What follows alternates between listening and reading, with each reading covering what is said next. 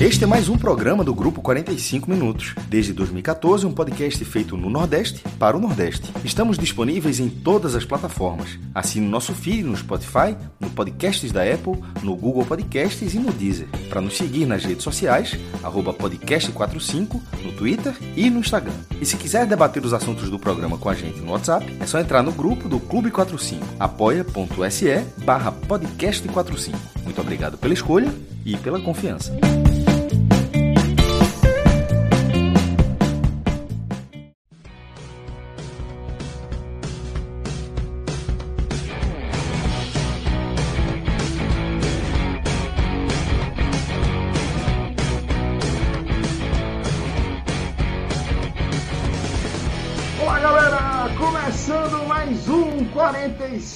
Minutos. Esse aqui é o primeiro raiz da temporada 2022, o primeiro programa da nona temporada do 45 minutos. Já não mais um podcast, né? Podcast somente uma forma, uma das formas é, pela quais, pelas quais a gente entrega conteúdo que a gente produz, né? Mas estamos aqui, por exemplo, ao vivo nos canais do Grupo 45 Minutos, no YouTube, na Twitch, e a gente mantém uma relação aqui permanente com vocês através das redes sociais e também com a nossa cobertura no nosso portal, o NE 45, tá? Portal que a gente tem muito orgulho de ter criado aí no olho do furacão e que agora a gente está é, comemorando aí, acho que posso dizer que é a consolidação, né? desse compromisso de cobertura do futebol do Nordeste. Hoje a gente é reconhecido como o principal portal de cobertura do futebol da região. Isso nos orgulha demais, isso é possível graças a vocês, tá? É, já mando um abraço aqui para todos os nossos apoiadores, lembrando sempre que se não fosse vocês, nosso projeto também não era possível, tá? Basta você acessar uma das nossas campanhas lá no Apoia-se e virar, e virar é, apoiador também para ingressar na nossa comunidade seja no Clube 45, no Clube H Menon, e fazer parte aqui do nosso dia a dia e também consumindo produtos dos nossos parceiros, velho. A gente também tem alguns parceiros espetaculares, super especiais, como a turma do Bet Nacional. Inclusive, vou trazer uma novidade aqui de primeira para todos os integrantes aqui dessa live. Nem Fred, que está comigo em basicamente todas as reuniões, está sabendo dessa novidade. Eu vou pedir para Marcelo Filho que é o diretor do nosso programa hoje, abrir a nossa conta no Bet Nacional, que já começa, inclusive, de cara nova em 2022, e logomarca nova. Então, vamos trazer aí nossa conta do Bet Nacional aqui para a nossa tela, para a gente ver. Entrou dinheiro, foi novidade para mim é tentar de saldo. Você vai, velho, tu vai ficar de cara com a novidade. Véio. Tu vai curtir demais. Rapaz. Marcelo tá me trollando, mas em algum momento eu acho que ele vai me ajudar. É, não, é porque Marcelo não faz tanto isso. Aí ele tem todo um, sabe? Um, tu um tinha ritual. combinado com ele, Celso? Tinha. É, é tu, tu, tu, tu, tu é. falou muito outra coisa, capaz nem ter falado pra, pra Marcelo. Mas eu vou desenrolar aqui a guerra para ele. Peraí. Eu vou desenrolar essa guerra aqui para ele. Olha aí. Acho que aqui. vai, hein? Olha aí, rapaz. Pronto. Dinheiro não entrou, não, viu? Dinheiro não entrou, não. Os 100 que a gente perdeu com vitória hoje na Copa São Paulo estão ali fazendo falta. Isso aí tá aberto onde, hein, jovem? Na nossa conta. Não, não, não é, não é esta. Deixa eu mandar aqui de novo. Peraí. Opa. Aí. Essa versão que tu tá. Pronto, agora. Essa é a versão que eu tava querendo. Aí a gente já vê de cara é, a nova logomarca, né? Do Bet Nacional é, mais enxuta, aplicável em uma série de formatos. Mas a novidade, Fred, é que agora tem esportes ao vivo, velho. Nesse momento, por exemplo, está rolando aí uma série de jogos da NBA, tá? A gente pode acompanhar ao vivo. Eu mesmo estou acompanhando aqui é, Cleveland e Memphis, né? E tá rolando agora, tá, tá no intervalo uma apresentação é, musical, mas você pode acompanhar jogos ao vivo de NBA, de tênis, futebol também, algumas, é, algumas das principais competições de futebol do planeta, né? acho, que são, acho que são possíveis, você vai encontrar lá no Bet Nacional. E para ter acesso, velho, é super fácil. Basta você ter uma conta com saldo no Bet Nacional. É isso mesmo, é só você criar sua conta com o nosso código podcast45. Tá? Na hora de criar sua conta, você utiliza o nosso código podcast45 e simplesmente você deposita lá qualquer saldo. Enquanto tiver saldo, você tem acesso a uma série de jogos, de uma série de modalidades. Está mostrando aí. Agora está rolando NBA, né? Que é o que dá para a gente. Que eu queria mostrar para vocês aqui ao vivo. Vai rolar futebol ah, já amanhã, tênis. A galera que, que é fanática por futebol, tenho certeza que vai curtir muito essa novidade, Fred. Sem dúvida, Celso. É importante, né? Porque você faz o acompanhamento do jogo e você ainda ganha aí uma opção de entretenimento. Então, para quem ainda não tiver aberto a conta no Bet Nacional com o nosso código, é mais um motivo, né? Abre aí a conta, joga o bom e velho código podcast45, né? Se Isso. junta ao nosso time. Se for apoiador do clube, entra no 45 Bets. Tá? Entrei essa semana, viu? Não fazia Entrou? parte do. Entrei, entrei. Turma trabalha bem demais, inclusive com a NBA. Inclusive com a NBA. Faço parte agora né, do Aí, 45 Eu abri aqui a minha tela agora, Fred, para tu dar uma sacada. Vê que legal. Honestíssimo, honestíssimo, honestíssimo. Muito legal. Que, que o Bet Nacional, inclusive, ele é parceiro né, da transmissão da NBA no Brasil, né? Isso, é um dos... oficial. Isso. E é essa questão, sabe, Fred? Isso é o mais importante. É que, neste momento, a parceria é com a NBA, com alguns dos principais campeonatos de futebol do mundo, mas é, a ideia é você ampliar isso tanto quanto possível, né? Sempre que rolar a oportunidade de você ter essas negociações, de trazer é, tantas competições quanto possível, vai, vai trazer para dentro, porque o que importa é a viabilidade tecnológica, né? Que a plataforma do Beto Nacional é muito acima da média. É simplesmente a principal plataforma nacional, né, que é espelhada com a principal plataforma de aposta de site de aposta esportiva do mundo. Então você vai encontrar simplesmente tudo que você quer. Você que é apostador, profissional, você que está começando, você vai ver como o site é intuitivo e você vai ver como o site é bastante completo, com estatística. E, pô, essa de você poder acompanhar jogo ao vivo, né, sem aquele link piratão, velho, você, pô, isso é muito legal, velho.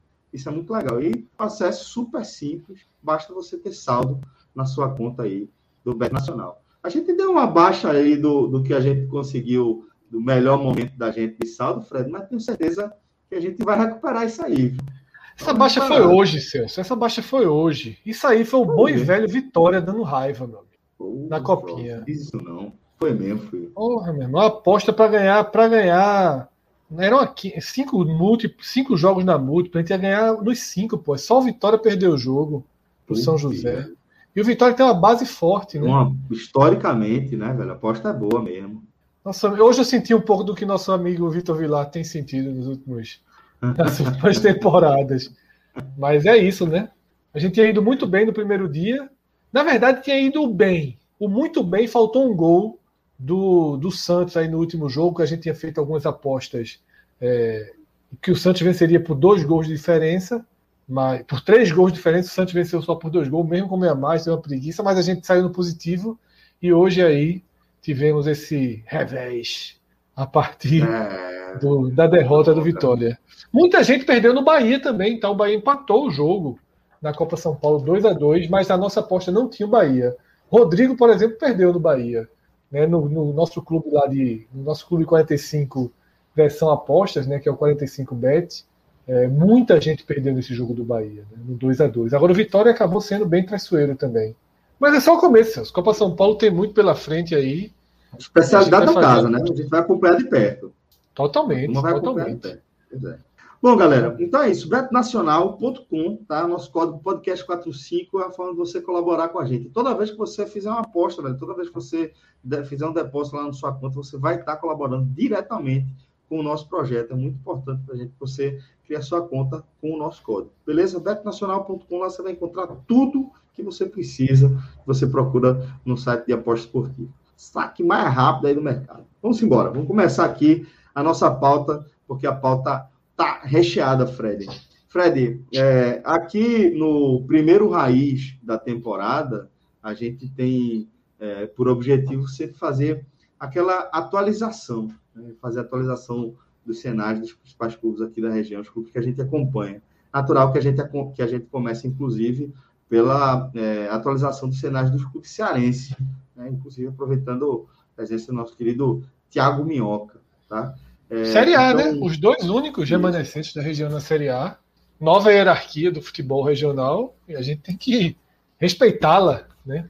Isso, exatamente. É, é, e aí a gente vai fazer aquele esquema né, de atualizar é, os elencos e tentando, à medida que a gente vai atualizando, é, fazer o esboço do que é o time titular de cada um nesse momento. Celso, então, hoje o nosso campinho ele traz os 11 ou quase isso, tá? Ele traz o, o, que, o que tem para hoje. Né? Se, uhum. se o campeonato fosse começar daqui a 10 dias, que Fortaleza, que Ceará, que Bahia, que Esporte, que Náutico, Santa Cruz, Vitória entrariam em campo. Então a gente esboça, né, a partir, é claro, de uma visão, ninguém está dentro da cabeça dos treinadores, mas a gente tem conversado. Né, na semana passada conversei muito com o Léo, né, já para montar o Ceará. A Minhoca hoje trouxe aqui esses dois esboços que a gente vai ver aí para abrir o programa do Fortaleza e do Ceará foram montados por Minhoca, a partir deles a gente vai debater, porque tem jogador chegando, tem disputa de posição, tá? Então, acho que a gente já pode aí, abrir aí com Fortaleza, né? Porque hierarquia por hierarquia, então. a turma tá na liberta, né? Então, a carta super trunfo. Não são todos aí que têm idade que tem idade para saber o que é o super trunfo, mas ainda é um mais super... aqui o nosso público de live, né, Fred? É. Pois é, mas Super é. Trunfo é, é, é, um jogo de cartas, né? Que você comparava a força de determinada segmento, né? Tinha de carro, tinha de. Mas moto, tinha aquele, aquele 1A, né? 2A que ganhava do Super Trunfo. Isso, isso. É, tinha uma tinha carta que era um Coringa, né? Uma carta Coringa, é, que era a, a, a criptonita do Super Trunfo. Celso, só para deixar, só para deixar bem é, que todo mundo entenda, tá? Em rosa são os jogadores que chegaram, tá? Em amarelo, os remanescentes. Isso do que a gente propõe como base titular, tá? Você vai ter, vai ver que em um clube tem um jogador em vermelho. O que é o jogador em vermelho? Não é só o jogador que está com tendência de sair, é que está praticamente acertado de sair, tá? Porque ainda tem contrato, ainda faz parte do elenco. Isso vai acontecer no Vitória, mais para frente, que é o caso do atacante Samuel. Claro que aqui pode ter, ah, David interessa ao Inter, né? mas a gente tem que contar o hoje. Tá? A gente está contando aqui o hoje e essa é a base aí que Minhoca trouxe né, dos 11 do Fortaleza. O Fortaleza que, que já tem reforços, que já foi para o mercado, né? trouxe aí uma, uma um sistema defensivo, é, recompôs né, o, o, as opções do sistema defensivo e acho que Minhoca pode, pode conduzir aí a apresentação do que o Fortaleza tem de mais forte nesse momento. Assim, basicamente, esse é o Fortaleza que, se tivesse uma partida hoje, esse era o Fortaleza que entraria em campo, já que do sistema defensivo, como o Fred mencionou, chegou três zagueiros, Wagner Leonardo, Landázuri e também o Sebadios, mas nenhum dos três entra com, chegará para essa temporada com status de, de titular, podem até ser titular. Mas o que está faltando para o Fortaleza realmente é na posição do meio para frente, né? Dos volantes para frente. O Ederson que saiu, o Corinthians está tentando negociar, mas se não negociar, até já falou que pode até emprestar de novo a Fortaleza. E eu não sei como é que isso vai ser para a temporada 2022, né? Você ter um jogador emprestado, mas que o clube a qual ele pertence está muito desesperado para vender. Então, assim, é você trazer um jogador e a qualquer momento você pode perder esse jogador. E eu não sei o quanto isso vai ser um benefício para o Fortaleza, apesar do Ederson ter se destacado bem na última temporada. Então, tudo indica que Jussa e Felipe, e aí, botando um parêntese, que o Fred também perguntou isso mais cedo, né? Alguma disputa de vaga aberta? O Ronald pode disputar essa vaga aí com o Felipe, ou até mesmo com o Jussa, para ser também titular. Mas, caso o Ederson, de fato, não acerte de novo o empréstimo com Fortaleza, certamente Fortaleza vai tentar, e ainda no mercado, trazer um volante para que dispute a titularidade. E aí vai depender muito de quem seja esse nome. O Fortaleza também está é, tá muito próximo do anúncio do Natanael, que é um lateral esquerdo do Atlético Goianiense. Teve um outro Natanael, que era um, um, lateral direito do Curitiba, jovem atleta, que até se destacou muito lá pela campanha do Curitiba na Série B do ano passado. Mas essas duas alas, eu diria que é o setor onde o Fortaleza tem mais dificuldade, porque são características muito difíceis de se encontrar. Tanto é que o Fortaleza está tentando buscar laterais para fazer essa função que o Crispim faz pela esquerda e o que o Pikachu faz pelo lado direito. Então, não é tão simples encontrar no mercado. Por exemplo, é só pegar o caso do Crispim. O Crispim ele joga de ala esquerdo, é meia de origem e é destro. Então, assim, é difícil encontrar essa peça especificamente. E do meio para frente, você tem ali o Matheus Vargas, que o Lucas Lima parece indicar que pode continuar no Fortaleza. O Palmeiras já mencionou que não faz parte dos planos dele para a temporada de 2022. E eu não sei se o Fortaleza vai conseguir encontrar no mercado um jogador que consiga satisfazer a possibilidade. Era o Natan, Fortaleza fez uma proposta, mas aí o Santos também entrou na disputa. O Fluminense ofereceu até mais do que o Atlético Mineiro pagava para ele. Parece que é 500 mil reais que o Fluminense vai pagar. E tá aí praticamente, ou se não, já fechou. Eu não vi é, atualizações, praticamente vi pouquíssimo hoje. Então, por enquanto, Matheus Vargas, mas é também uma função que o Fortaleza também deve ir atrás de um titular. E na frente, por enquanto, Robson e David, mas acredito que o Robson seja. O David teve essa proposta do, do Internacional, mas como o Inter está muito próximo do, do Nicão, né, de fechar com o Nicão, e do próprio Marinho, eu acho muito difícil que o David, principalmente que o David, para caso né, o Inter quiser pagar a multa do David, é 30 milhões de reais. Eu não acho que o Inter vai pagar esse valor, e também se for Certamente pagar, não. entendeu? Aí seria uns 20 e tantos milhões para o Fortaleza. É porque David não deu aquela, aquela sequência que a gente imaginou que ele podia dar assim que ele é. apareceu, né? Apareceu muito bem, mas, mas é. não conseguiu. Então, eu acho que o David, é, eu acho que o David vai permanecer no Fortaleza para essa temporada de 2022 e o Robson ele está aí como titular, porque terminou como titular a temporada passada, mas eu acho que ele é o mais provável a perder essa titularidade no começo da temporada, porque o Fortaleza, assim também como o Ceará, que a gente vai falar daqui a pouco, está em busca desse atacante, centroavante, né? Que aí eu não sei que era uma característica mais móvel, né? O Elton Paulista, por exemplo, já começa a estar tá sondado no CSA, embora o CSA já considere a negociação difícil. Eu não sei o que é que está rolando de bastidores do Fortaleza sobre o Elton Paulista continuar, Ângelo Henriques continuar, mas certamente Fortaleza está em busca de um goleador para a temporada de 2022, além aí, né, do Robson, do, do De Pietri, enfim, dos outros jogadores que estão hoje no elenco. O que se sabe é que hoje o Oswaldo, de fato, se despediu do Fortaleza, teve mensagem e tudo mais, não faz planos do, do Fortaleza para a temporada de 2022, o que todo mundo já imaginava. Natural. Ô, Minhoca, deixa eu te fazer uma pergunta. Quando a gente olha para esse campo é, e vê uma faixinha rosa né, e dez amarelas, claro que assim, considero que os reforços que chegaram para a defesa foram bons, muito bons até. Fortaleza tem um trio defensivo titular forte e um trio de zagueiros reservas forte. Está preparado para perder jogador nessa posição. Mas o Fortaleza, em 2022, ele, ele sobe uma divisãozinha. Porque se você vai jogar Libertadores, você não é só a Série A. Você está uma divisão acima da Série A, que é a Libertadores. E eu esperava um pouco mais de injeção de qualidade indiscutível no elenco. Porque tem o que surpreende, por exemplo. Eu não achava que Crispim, até porque também ninguém nem ia imaginar que Crispim ia jogar pela esquerda, tudo, mas eu não imaginava que Crispim ia jogar o que jogou. Tá? O Fortaleza teve um, um desempenho muito bom dos seus reforços, sobretudo a partir da chegada de Voivoda. É, o quanto de quantidade mesmo a gente ainda espera que, que, que a direção traga, injete aí nesse time até a estreia na Libertadores. A gente deve ter aí um, um, uma quantidade significativa de jogadores do meio para frente. Eu acho que é necessário, né?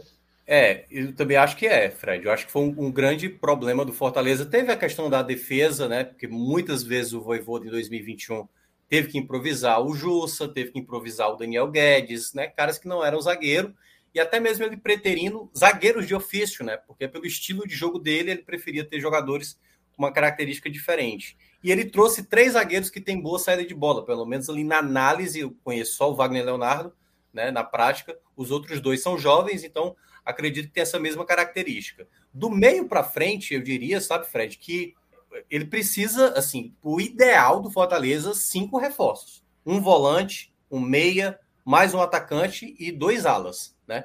E desses cinco, não dá para trazer cinco de extrema qualidade. Se você trazer três de, de ótima qualidade, eu diria que Fortaleza tá ok para fechar esse mercado, dado que vão ser cinco contratações. Então, eu só não sei se será de fato na prática. porque o Fortaleza já tem um bom tempo que anunciou seu último nome, que foi exatamente o Fernando Miguel. De lá para cá, a gente só teve a informação que o Benevenuto seguia no Fortaleza, que o Fortaleza adquiriu o Benevenuto, então na prática né, não teve muita diferença. Então, basicamente, ele manteve um time titular, mas é um time titular que o, o torcedor sabe que o Felipe às vezes é desligado, que se perder o Crispim já se torna um problema, Matheus Vargas também não passa total confiança, o Robson é um jogador que fez, deu muitos pontos para o Fortaleza, o grande responsável até pela ótima campanha que a equipe fez na Série A, mas é muito estabanado no ataque, então o torcedor ele quer ter um pouco mais de garantia. E até agora, né, a gente já tem mais de uma semana, acho que vai completar duas semanas, que o Fortaleza não anuncia o novo nome. E aí, quando começa a aparecer o nome do Natanael do Atlético Goianiense, eu não sei se o Fortaleza vai começar a fazer apostas tão pesadas ou se ele vai ali em jogadores do cenário que a gente imagina de uma equipe do Nordeste com limitações financeiras é vamos ali fazer o meio termo, vamos trazer jogador de de clubes que estão ali na nossa mesma faixa, que, se, que foram bem aqui, se destacaram ali, tem uma qualidade ali, que é o que a gente pode fazer. Eu não sei se o Fortaleza vai fazer apostas altas no mercado para trazer um jogador, porque desde a fala do Marcelo Paes sobre o Herman Cano, do Vasco, que, enfim, ele estava pedindo 600 mil, uma coisa ou mais que isso, o Marcelo Paes mencionou que nenhum dos jogadores a qual ele vai trabalhar vai receber com esse valor. E aí, como o mercado está inflacionado e tudo mais, principalmente, e aí, para fechar, esse setor ofensivo é jogador caro. Para trazer camisa 9 é caro, para trazer camisa 10 é caro. Né? O próprio Lucas Lima, por exemplo, não é barato, né? Ele não é barato. Então, se o Fortaleza quiser um empréstimo, vai pagar não tão, não tão caro assim do que o Lucas Lima é, porque pelo valor que ele vai pagar. Mas mesmo assim, é um jogador que, se você olha é, futebol com o que se paga a ele, realmente acaba se tornando um valor caro. Então, eu ainda acho que o Fortaleza vai precisar, nesses próximos dias, a representação é na próxima segunda-feira, para saber se de fato qual é esse time, se o Fortaleza não está com pressa. Enfim, a gente precisa entender qual é do Fortaleza, porque que deu uma cessada nessas contratações. E se de fato vai fazer aquisições pesadas no mercado ou não. Rodolfo, você acha que é uma desaceleração normal do período do mercado? né? Essa virada de ano, virada de temporada, ou tá estranha mesmo a movimentação? Você acha que era para o Fortaleza estar tá se mexendo mais? Celso, o único. É, a única referência que a gente tem de um time em condições similares é, de, de mercado é o Sport 2009. Que aí Fred pode detalhar qualquer especulação que tenha havido na época, de repente, mas foi um time desacelerado no mercado. Né? A, exceção da, da chegada midiática de Paulo Baier, o esporte não fez nenhuma contratação é, com qualquer peso, né? Foram nomes pouquíssimo badalados, Guto, atacante e outros da época. Então, dentro inclusive, dessa referência. Eu... Inclusive, foi jogar sem lateral direito de origem, né? A Libertadores. O Sidney, como, como nos escritos, né? É. E, bom, é, obviamente é uma amostra ínfima, né? Que não, não dá para dizer ser uma referência. É, espero que em algum momento a gente tenha uma base mais recheada para poder mensurar isso. Agora, mensurando com o mercado em si, eu acho que é perfeitamente normal, porque, primeiro de tudo, que o fato do Fortaleza jogar uma Libertadores, e obviamente existe uma capitalização em cima disso, mas não é uma capitalização que muda o patamar do mercado do Fortaleza. O Fortaleza não deixa o Ceará para trás, né, numa disputa por qualquer jogador. Ele passa a ser uma vitrine mais interessante, natural, né, tem uma competição de muito peso para jogar, mas ele não, não, não, bate o Ceará né, como um, um Flamengo bate naturalmente, como um Palmeiras bate. Isso não muda, né? E não muda não só com relação ao Ceará, mas com relação a qualquer outro time que possa estar minimamente é, próximo ao Fortaleza. Então, a prudência né, financeira, orçamentária, ela segue sendo uma necessidade, e, sobretudo, planejamento baseado no ano, né? porque por mais que a, a, essa Libertadores seja um, algo extremamente empolgante, ela não pode comprometer a visão macro que o Fortaleza tem para a temporada. E aí reside um, um aspecto que a gente discutiu nas últimas lives do ano, que é o fato do Fortaleza ter um elenco que já é suficientemente encorpado para poder agir pacientemente. Eu não tenho dúvidas que novas contratações vão acontecer, algumas delas irão agradar, outras podem ser é, nomes de mera composição que não vem empolgar o torcedor e que na frente venham a corresponder. Mas para esse momento, eu acho que essa, essa paciência acaba sendo diferenciada porque é, não é não, não vencendo, né? Acho que poucas vezes foi e cada vez mais não vencendo um, um campeonato né, em que basta você montar um time no papel. É, obviamente, os últimos campeões eles têm esse diferencial financeiro, mas é algo atípico. Né? Palmeiras, Flamengo é, são exceções em termos de, de capitalização. Mas o próprio Atlético Paranaense, que vem fazendo campanhas sólidas, é um time que age pacientemente no mercado né? para encontrar oportunidades. A última Libertadores que me vem à mente, eles tiveram o Marco Ruben, por exemplo, como nove, que é uma, uma vaga em aberto no Fortaleza, e ele veio é, na condição de empréstimo. Né? O, o Atlético Paranaense não quis comprar o jogador justamente porque não, não havia orçamento para aquilo naquele momento. E até hoje existe essa carência do 9 no Atlético, desde a saída do Pablo para o São Paulo, né? que quase acertou com o Ceará. É, então, não, não seria diferente do Fortaleza. Como um todo, eu acho que a ideia é esperar o mercado se desdobrar para ver o que sobra, e obviamente, com o que sobra, eu quero dizer o que sobra qualificadamente dentro do que o Fortaleza pode vir a investir. Celso, é, tem um ponto que eu acho importante trazer aqui, que é se essa linha que o Fortaleza sugere nessa, nesse iníciozinho de 2022, finalzinho de 2021, né, iníciozinho de 2022, porque os reforços que já chegaram foram no final do ano passado, que lembra um pouco né, a linha que o Sport teve na Libertadores 2009, mas fundamentalmente, Celso, vai na contramão do que aconteceu com os outros clubes do Nordeste quando começaram a ter um, um, um, um estofo de primeira divisão e a tentar passos maiores. O Fortaleza conseguiu esse passo maior sem ir pelo caminho que Esporte e Bahia foram. O Esporte, cujo buraco financeiro já veio a público, né, desde o final de 2018, sobretudo em 2019, né, quando mudou a gestão, o rombo do esporte veio a público. E o do Bahia, ele começa a vir, né? A conta gotas nessa temporada, inclusive com muitas similaridades. Num cenário um pouco diferente, talvez o rebaixamento do Bahia tenha vindo numa proporção de caos acontecendo por baixo dos panos ali, sob o tapete, tenha vindo um ano antes do esporte, né? O esporte ali adiou o rebaixamento em 2017, que colapsou ainda mais o clube. Mas rotina de emissões, né? tanta coisa que contratos absurdos estão sendo revelados. E o Fortaleza entra em 2022 parecendo que vai escolher um caminho mais racional. Ele chegou, ele chegou na, nesse, nesse momento que Bahia e Esporte chegaram com uma estrutura diferente, né? Esporte e Bahia é. Tem uma caminhada mais parecida, né? O Fortaleza parece muito que mais. É. E detalhe, Fortaleza chegou mais longe, certo? Primeiro, já sim, conseguiu. Sim. Agora que conseguiu, ele não está traindo a sua caminhada. Ele não está dizendo, porra, consegui agora, vou fazer um time aqui de 5 milhões e vou jogar essa Libertadores para chegar nas quartas de final. Talvez o, o, Fortaleza faça uma Libertadores mediana. Fraca eu acho muito difícil. A fraca eu acho muito difícil. Time brasileiro, entrosado. É muito difícil que, que seja um, um, uma equipe fraca na Libertadores. Também, né, Lógico, é muito, muito, muito. Sem dúvida, meu. É, mas se você cai num grupo forte e você é eliminado nesse grupo forte, as pessoas vão entender que não é uma campanha pífia, né? Você vai entender a dificuldade do grupo em questão. É, se você cai num, num, num, grupo da morte, é o que aconteceu com o esporte em 2009. Se o esporte não passa daquele grupo, ninguém ia tratar como um fracasso do esporte. Um grupo com LDU, com Colo-Colo e Palmeiras sendo o LDU atual campeão. Né? Mas passou em primeiro, num caminho muito mais seguro do que o esporte de 10 anos depois, de 9 anos depois. Então, claro que há uma ânsia da gente querer ver mais força, mais qualidade nesse Fortaleza.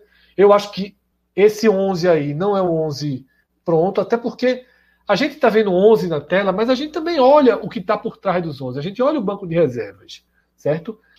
A defesa tem um banco de reservas, o miolo defensivo, os zagueiros têm um banco de reserva bom, tá? Agora, do meio para frente, não. Então, do meio para frente, aí eu espero que o Fortaleza, mesmo que seja contratação do nível de Natanael, que seja contratação no nível de Fernando Miguel, que são contratações a menos, a menos eu chamo jogadores dos times de baixo da Série A, tá? Fernando Miguel é um jogador de A menos, Fernando Miguel não joga nos principais times da Série A. Natanael não joga nos principais times da Série A. Mesmo que seja esse perfil de contratação, precisa de quantidade, tá? Você precisa aí ter quatro, cinco atacantes aí desse, desse perfil. E só para ainda complementar o que o Fred mencionou também, Celso, que tem um, um o próprio Fortaleza, no, no, na, nas próprias metas que ele estabeleceu para 2022, ele até mostra, acho que até de uma maneira exagerada, às vezes, o, a cautela, né? Acho que o Fortaleza sempre mostra essa cautela sem, sem se empolgar demais, sabe que o que conquistou na temporada de 2021 é uma situação que não é simples de repetir, semifinalista de Copa do Brasil, quarto lugar de Série A, o, o, torcedor ele tem noção disso. Embora o torcedor ele, ele, ele tenha a esperança de ver algo a mais. Então, quando o Fortaleza estabeleceu suas metas, é ser finalista do Campeonato Cearense, não é nem, nem ser campeão, no caso, vai tentar buscar o Tetra, ser semifinalista da Copa do Nordeste, sendo ele, juntamente com o Ceará, os únicos representantes da Série A, o que dá para imaginar que o Fortaleza é favorito a ser finalista, então, para ele, como meta, é uma semifinal chegar numa quarta fase de Copa do Brasil, que seria uma oitava de final, e, e no caso, garantir uma vaga em torneio internacional no Campeonato Brasileiro. Então, perceba, metas modestas. E na Libertadores, ele não estabeleceu meta. Tanto é que o próprio Marcelo Paes, em várias entrevistas, mencionou que se terminar em terceiro lugar, é oitava de final de, de Copa Sul-Americana. E para a gente está ok. Então, assim, para ele, se o Fortaleza só não ficar na, na, na quarta colocação, para ele é maravilhoso. Terceiro, segundo ou primeiro, vai disputar umas oitavas de final de um torneio sul-americano. Então, assim, o Fortaleza é bem comedido, pelo menos nas suas pretensões, e dá para ver, né? Dá, dá para ver um pouco pelas contratações que estão pintando ou que podem pintar ainda até o final da, dessa primeira janela que vai se fechar só em abril, né? Mas é, ali para iniciar os trabalhos realmente parece que não vai aparecer tantos nomes. Boa. É, então é isso. Do Fortaleza, a gente é, fecha com essa última análise de minhoca, né? E a gente segue acompanhando tudo de perto, é, seja aqui nos nossos programas ou na nossa cobertura ali no NE45, tá? Agora a gente vai seguir dentro do futebol alencarino, vamos agora falar do Ceará, tá? Então, meu querido Marcelo Fader, já pode mandar também aqui para a gente o campinho atualizado é, do esboço né, do time titular do Vozão, companheiro. Bom, é, Fred, a gente tem já na nossa tela é, o time do, do Ceará, o time atualizado do Ceará, e a gente já vê também uma movimentação maior que a do Fortaleza em relação a novidades né, na escalação principal. Celso, é, eu gosto até mais no papel do time do Ceará. Tá? É importante deixar claro que é no papel porque tem encaixes no Fortaleza que, que são encaixes é, especiais, né? Que foi o que a gente já comentou sobre aquele trio defensivo, né? Você puxando Tinga, não é algo que você esperava que funcionasse tão bem. Mas é, o Ceará tem um goleiro melhor do que o goleiro, mesmo do que o reforço, bem melhor do que Fernando Miguel, né? João Ricardo é um goleiro muito seguro. O Ceará tem é, uma dupla de volantes, e até, pô, na verdade, o Ceará tem uma plantação de volantes, né? Porque os reservas também são muito interessantes e de qualidade. Tem um meia como Vina. Tá? E do meio para frente também alguns problemas. Mendonça teve uma temporada né, com eu diria que três tempos né, em 2021. Começou bem, caiu profundamente, teve um, um, uma recuperação na reta final. Eric é um jogador que ainda não, não jogou o suficiente para você imaginá-lo como titular absoluto de um clube como o Ceará na Série A. Tanto que acho que essa posição aí vai ser muito disputada. E Yuri Castilho está provisoriamente, né? Esse é bem um, um, uma fotografia do momento da semana, porque o Ceará tem uma caça aí para um camisa 9 que chegue e resolva algo que o clube tem tentado todos os anos. Né? Então você tem peças aí que certamente vão mudar, mas eu acho que o Ceará tem um ponto de partida bom. Um ponto de O time, primeiro, tem a mesma cara, tem continuidade, continuidade no trabalho né, do, do treinador. E eu acho que o Ceará tem grande chance de ir para um ano de de desenvolvimento, sabe, Celso? De evolução. Eu acho que a base é boa para que o Ceará pense em 2022 como no mínimo, no mínimo, a estabilidade de 2000 de 2021. No mínimo, essa estabilidade. E a partir daí, eu não vou ficar falando aqui de vaga de Libertadores, essas coisas, porque isso aí é, é, é um desempenho que ninguém falaria do Fortaleza e vaga Libertadores, o Fortaleza está lá. E a gente não é dia 3 de janeiro que a gente vai falar sobre isso. Mas eu acho que eu consigo ver desenvolvimento, sabe? Eu acho que tem um ponto de partida bom para desenvolver. Minhoca, qual é a leitura que você faz desse né, retrato aqui do time titular do Ceará?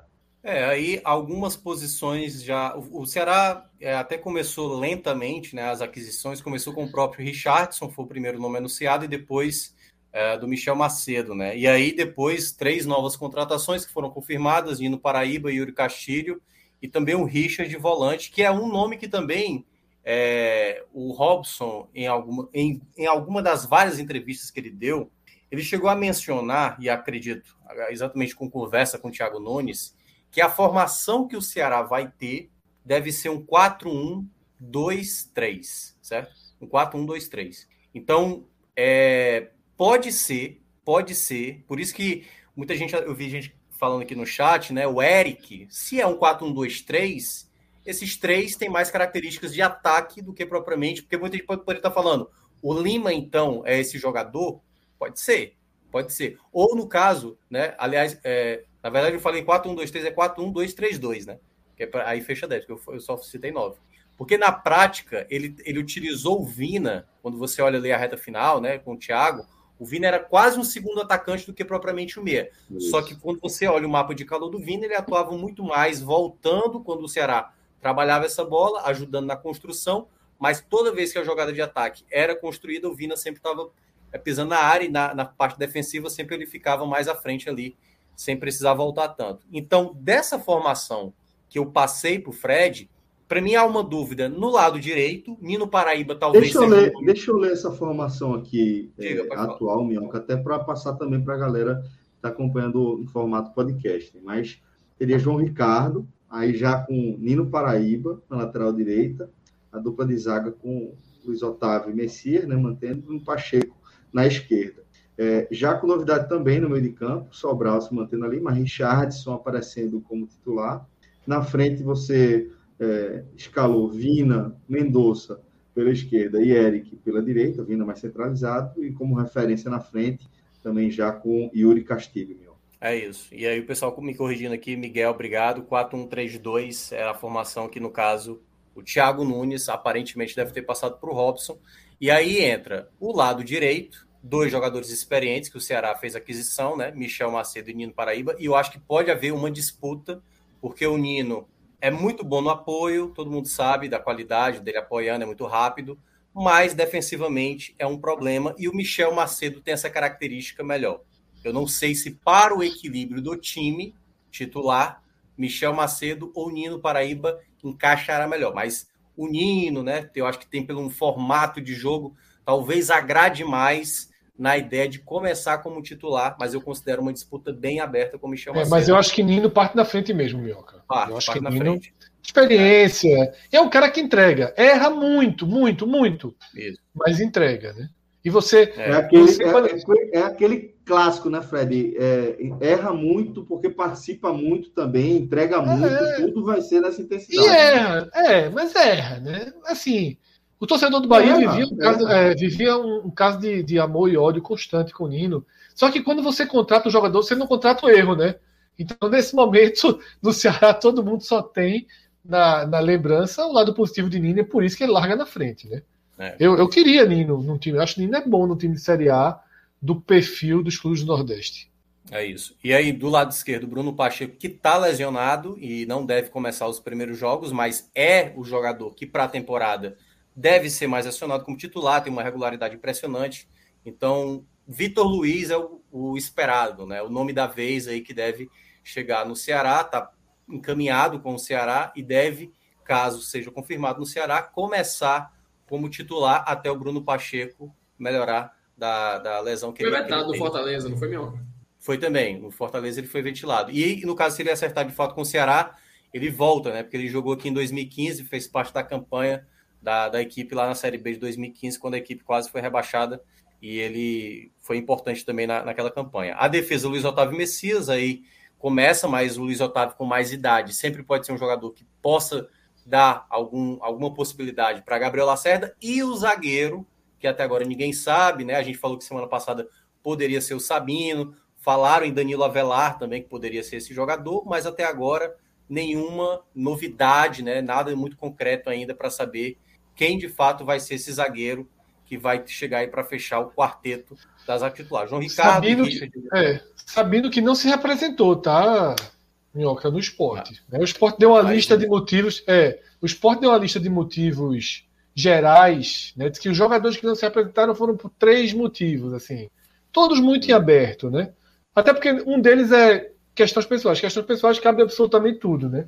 Mas Sabino é. foi um deles. Né? Um jogador de difícil permanência no esporte, mas o salário, quando a gente debateu aquilo, né? Eu vi no chat e vi também nas redes sociais, o próprio torcedor do Ceará achando muito caro, inclusive para o Ceará, né? A gente debateu isso aqui. Tem um zagueiro ali na faixa de 200, 300, 230, 250 mil. Aí a gente vai para o meio de campo. Eu fiz essa dupla de volantes porque essa é a dupla de volantes que, digamos, o torcedor espera, Richard e Sobral. Mas como é aquela formação que eu falei do 4-1-3-2, se é do 4-1-3-2, um dos dois vai ter que ser o 1, que é o que fica na frente dos zagueiros e que possivelmente vai fazer essa saída de bola com os zagueiros. Imaginando isso, é o outro, outro parênteses que eu também cheguei a falar para o Fred. O Richard de volante, que já trabalhou com o Thiago Nunes no Corinthians e tal, estava lá no Atlético Paranaense e acabou sendo desligado por problemas extracampo, pode ser o cara a ganhar essa titularidade. E aí sobraria ou para Richardson ou para Sobral, ou seja, um dos dois bons volantes que o Ceará teria no seu elenco para 2022 seria um jogador reserva ou pelo menos entrar num rodízio, né, até ver qual dos dois se encaixaria mais com o Richard juntamente nesse meio de campo. Então, é, o Richard também, né, volante, está brigando também por essa titularidade. É um parênteses que ele poderia sim também entrar aí, poderia ser na vaga do Sobral, que poderia aumentar mais a quantidade. Vina, obviamente, é titular nessa equipe, é um, um jogador decisivo, né?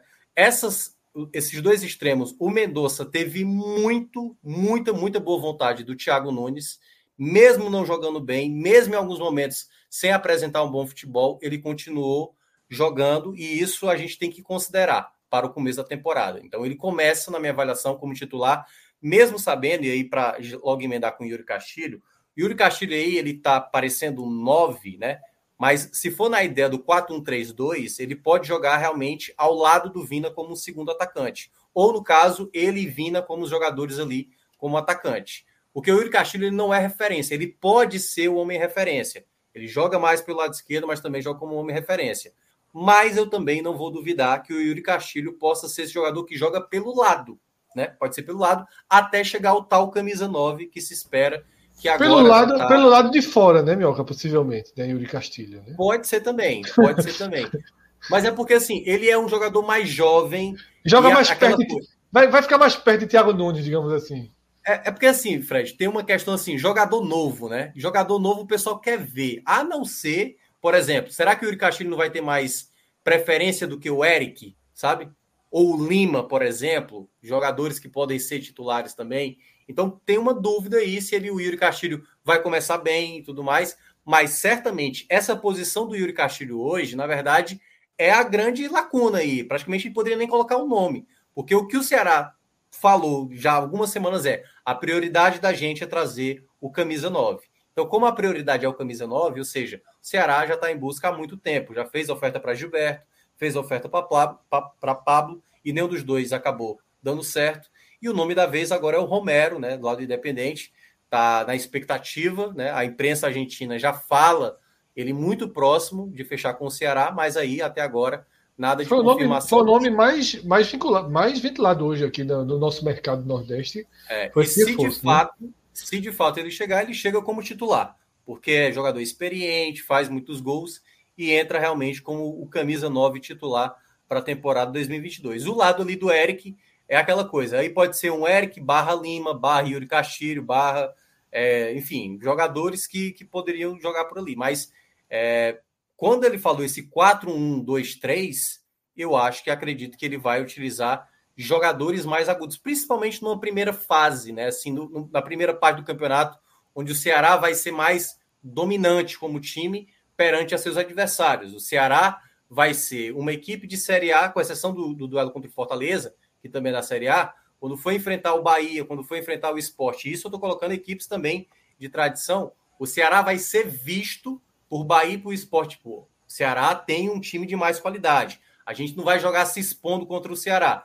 Então, certamente, pode, pode acarretar um time mais ofensivo. Dois jogadores mais agudos, com mais um centroavante e o Vina chegando ali no ataque. Então, podemos ver isso. Então, vamos ter que aguardar na prática se isso vai acontecer. Mas está faltando só lembrando: três nomes: o camisa 9, o zagueiro, para fechar ali a quarta opção de zaga, e está faltando esse outro nome que deve ser o Vitor Luiz para o lado esquerdo ali no lugar do Bruno Pacheco, para fechar os oito que o Ceará tinha mencionado primeiramente. E esse é um, um, um time muito estável, meu. Eu concordo muito com o que o Fred disse, não necessariamente sobre ser melhor que o Fortaleza, ainda que eu acho que quando você vê no papel, desconsiderando últimas colocações, de fato é um time que aparenta ser é, um pouco superior, mas o importante aqui é destacar essa capacidade de ser um, um, uma equipe regular ao longo de toda a temporada. Né? Um elenco pronto, um time titular bem desenhado, é, muito sólido na, na primeira linha, muito sólido no meio,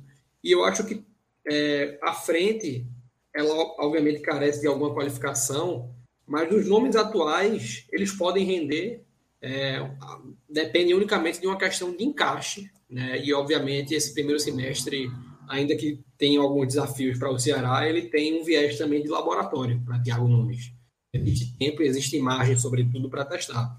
É, e aí, com relação ao Castilho, quer ele jogue como é, isolado um pouco mais à frente é, dos três jogadores é, dos pontas e do meia, ou quer ele jogue com Vina de parceiro, eu acho que a análise final ela reside é, naquele conceito de que não é importante você estar tá na área, né, como, como um falso novo. O importante é você chegar na área no momento que você precisa pisar lá.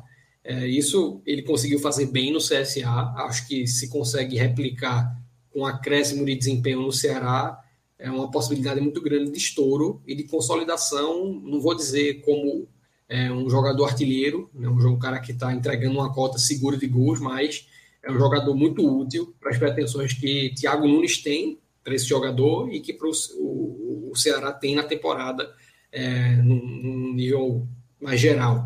É, então, assim, você trouxe a, o resumo muito bem também. Acho que são necessidades pontuais de reforços e essa necessidade pontual ela tende a se perpetuar por toda a temporada. Eu não, eu não vejo esse Ceará sendo agressivo no mercado em nenhum momento, porque tem é, estabilidade suficiente de contratos e de mercado para não perder ninguém, talvez, ou se perder ser um ou outro jogador.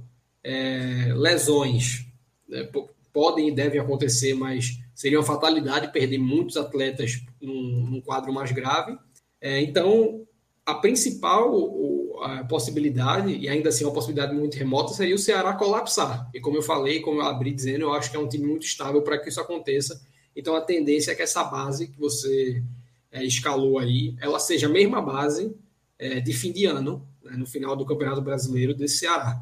Seria muito surpreendente a gente escalar um 11 na, nas últimas rodadas de Campeonato Brasileiro que fosse é, 30% diferente disso, se muito. Boa. É, Fred, então, para você, aquela sua análise inicial, né? Que realmente o Ceará, você tem, para esse momento aqui, uma visão mais otimista, né? Do que do próprio Fortaleza, né?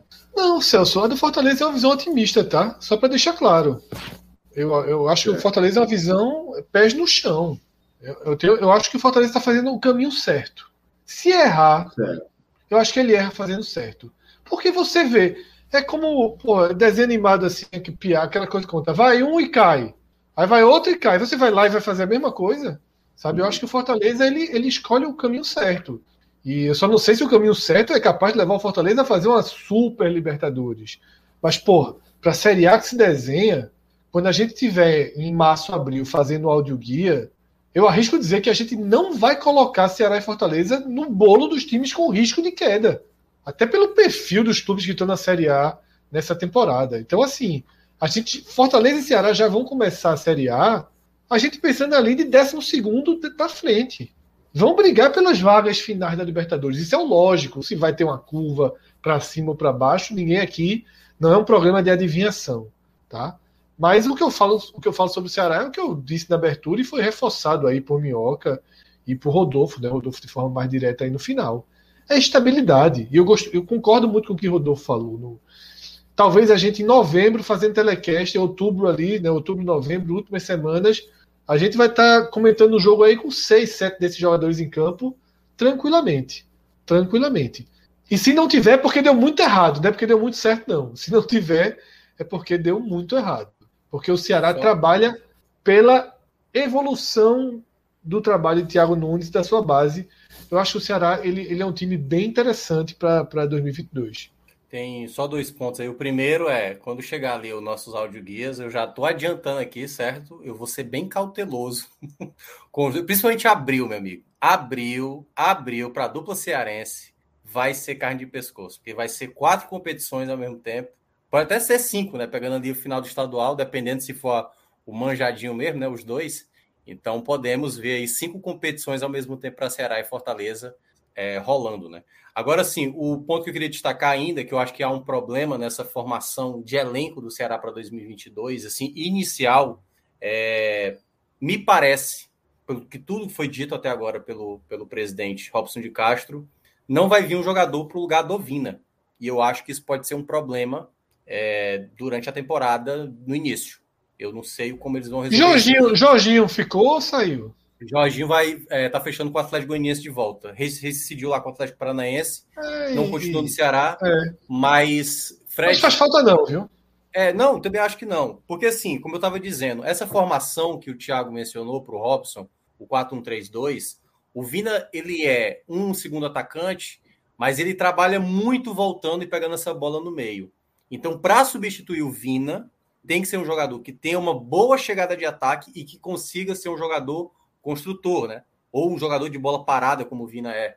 E aí você tem o Lima, que das diversas vezes que a gente falou aqui, com o Guto, com o próprio Thiago Nunes, com outros treinadores, ele geralmente não é utilizado centralizado. Geralmente é utilizado mais aberto. Embora no site do Ceará teve até uma modificação. O Lima, que geralmente é, é colocado em outros setores, tá lá com o meia.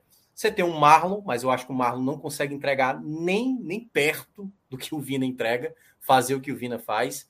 E a não ser que ele consiga fazer com um desses jogadores ofensivos, Yuri Castilho, Eric, né, Medoça, mas eu não acho que seja a peça ideal. Não é fácil encontrar um jogador com essa característica do Vina, um meia atacante de fato, né? Um cara que tem boa finalização, um cara que chega ao ataque e ao mesmo tempo um cara que ajuda nessa construção. Mas é, em nenhum momento o Robson mencionou um jogador, né, com a saída do Jorginho, um jogador para substituir o Vina. Vamos ver se isso na prática não vai ser um problema que foi em 2021, né? Que foi a questão do, do lateral direito, que a gente bateu muito nessa tecla. Ceará tá achando que tá tudo resolvido na direita e aí a gente viu que acabou não resolvendo. E só ficar nas costas do Vina, o Vina não vai jogar todos os jogos. E uma hora, como foi realmente na reta final de 2021, a ausência dele foi realmente é, muito sentida no, no time. Bom, é isso. Então, com isso a gente fecha também a nossa análise do Fortaleza, a nossa análise dos representantes do futebol da região na elite do futebol nacional, né? na Série A. A gente vai girar para a segunda divisão, a gente vai girar para a Série B, a gente vai começar analisando o, o elenco atualizado do Bahia, tá? Também seguindo aqui a, a hierarquia da temporada passada. Então, Marcelão, já pode trazer aqui para a tela também o campinho atualizado do time do Bahia, para a gente passar e começar a fazer é, nossa leitura e as nossas análises. Né? O Bahia, que é, vem é, com já nessa, nessa versão atualizada né, da sua formação titular de momento, já vem com três novidades também. Né? é, Danilo seguindo como titular ali no gol, Jonathan e Djalma, é, já como novidades nas laterais, Jonathan pela direita e Djalma pela esquerda, dupla de zaga é, já vinha no time também, né? apesar de ter perdido Conte, mas já, já segue com Gustavo, com Luiz Otávio também, é, Patrick e Luca na, na, na proteção, ao lado de Rezende, já como novidade, na frente, Daniel centralizado Raí pela direita, Cirino pela esquerda e Rodallega é, também centralizado, o time já sem Gilberto. E temos também, Fred, algumas opções, né, possíveis opções ali é, para essa titularidade, algo já não tão claro, né? Isso, Celso. É um time é, com a outra cara. O Bahia é um time desmontado. Porque, ah, você olha, você tem três reforços no que hoje seria base titular. Mas os jogadores remanescentes, você tem uma grande parte que eram reservas, né? E aparecem agora na lista. Eles, com o rebaixamento do time, eles subiram degrau para a condição de titulares. E naturalmente, naturalmente, é um time é, mais fraco no papel e acho dizer que na prática também. É uma era sem Gilberto que resolveu muito a vida do Bahia em momentos complicados, mas resolveu muito mesmo a vida do Bahia. Mas nisso, nesse campo que a gente olha e que a gente debate, a gente enxerga uma base sustentável, digamos assim, para começar a Série B. A gente não está enxergando aqui um, um, um, cacos espalhados, né? Não, não, são estilhaços de um time. Você tem um time né, com espinha dorsal, você tem um time com opções interessantes, mas é, eu tive um debate desse com Cássio Zirpoli, né? Acho que na, no, no último ou penúltimo programa da ainda do brasileiro, na verdade, o último do brasileiro, o primeiro depois. Ah, não, desculpa, no sorteio da Copa do Nordeste. Eu tive um grande debate com Cássio, porque eu coloquei alguma interrogação sobre o desempenho do Bahia na Copa do Nordeste. E a minha interrogação é por isso aí. Está aqui no nosso lado a interrogação. É um recomeço. A gente não sabe o quanto tem de fissuras, de problemas, como vão ser os encaixes. Porque o Bahia, por exemplo, que tinha em Nino Paraíba, como a gente comentou lá no Ceará, um, cara que escoava bem as jogadas, que chegava forte no ataque. Né? Você tinha um Rossi, por, com altos e baixos, mas era um jogador com a, que chegava, que tinha uma definição. E o Gilberto, que eu já falei, né? além de Conte, que dava mais, mais segurança para a zaga, mas eu acho que o Bahia vai conseguir, com Gustavo Henrique, com Inácio com Luiz Otávio, eu acho que ele vai conseguir ter a sua defesa bem, bem razoável para a Série B. E também, naturalmente, se está para a Série B, está para os primeiros desafios do ano. Agora, sobre os reforços, e a gente tem três aí no esboço do time titular, eu acho que o Bahia fez do, do, do, dois bons, duas boas contratações, pensando em Série B, tá? De Jalma, jogador do Operário, interessante, bate forte no gol. Rodolfo vai poder comentar mais sobre ele, Rodolfo acompanha mais né, esses jogadores, esse perfil. E Rezende, o volante do Goiás, né, que o Goiás tem interesse na permanência dele na Série A, mas ele valorizou e o Bahia acabou né, pagando mais para trazer o volante.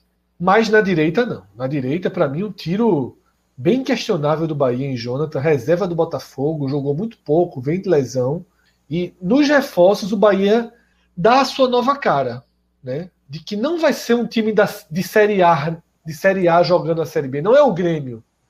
O Bahia vai descer degraus e vai e vai ser um time com a cara com aquela cara mais clássica de Série B, tanto que seus três primeiros reforços que estão aí colocados no time titular são jogadores que estavam na Série B.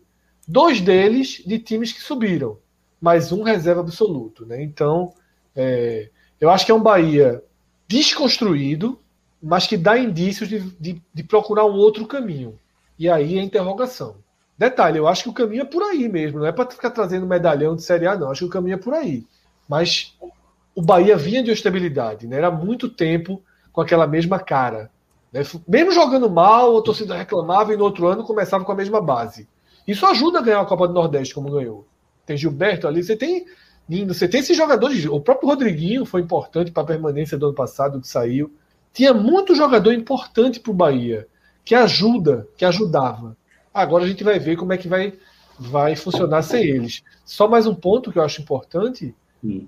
Cirino, né? Reforço que só ficou no banco, né? machucado. Na verdade, nem banco, né? Então ficou machucado no DM, mas é um jogador bem interessante. E aí ele fica como, como herança aí. Claro que tem um salário altíssimo para uma Série B, mas fica aí como herança. Agora tem que usar, né? Trouxe ele, não fez nenhuma partida, agora a carta vai para a mesa. A leitura do Fato é bem parecida com a tua, Fred.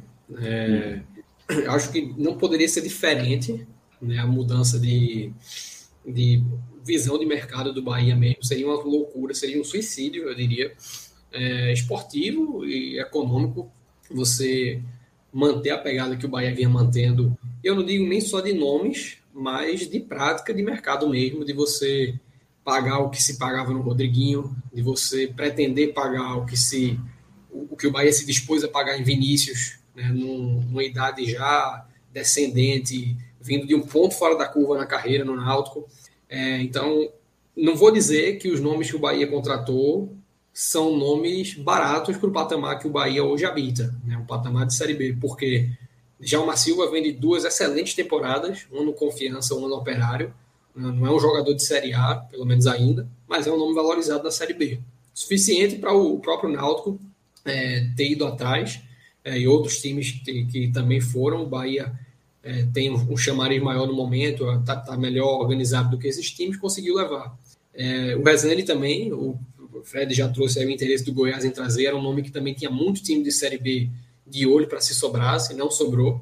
É, e no caso do Jonathan, é, tam, eu vou na mesma linha de ser uma contratação que é um jogador que se pretende recuperar, muito mais do que um jogador para se desenvolver, propriamente falando. E o Bahia vai utilizar esse primeiro semestre para entender se essa recuperação está é, tá sendo feita, né? se o Bahia conseguiu progredir nesse objetivo. Mas são reforços que pontualmente dão uma, é, uma cara de time é, de, de, Série B, sobretudo pelos dois primeiros, né, pelo Djalma na esquerda e pelo Rezende no meio, somado a alguns jogadores que eu vejo com esse perfil. Luiz Otávio é um zagueiro é, com assim, é, uma vitalidade muito bom, um zagueiro que tem uma presença diária, então um jogador que tende a ajudar muito na Série B, não só por é, ser um bom zagueiro na parte defensiva, mas por ter uma presença diária que tende a ajudar uma bola parada, por exemplo. E o Inácio, de repente, é um atleta que pode vir a tomar essa vaga é, um zagueiro que surgiu muito bem no interior do Rio Grande do Norte, e aí vem de duas temporadas que podia ter tido mais, é, mais destaque, foi no CSA e é, não, não, conseguiu jogar tanto, na Chapecoense no passado, né, já na última temporada, apesar do fiasco da Chapecoense, acho que foi uma entrega muito boa, pensando no que podia ser feito naquela Chapecoense. Então é um nome que pode surgir aí ao longo da temporada como um jogador mais consolidado.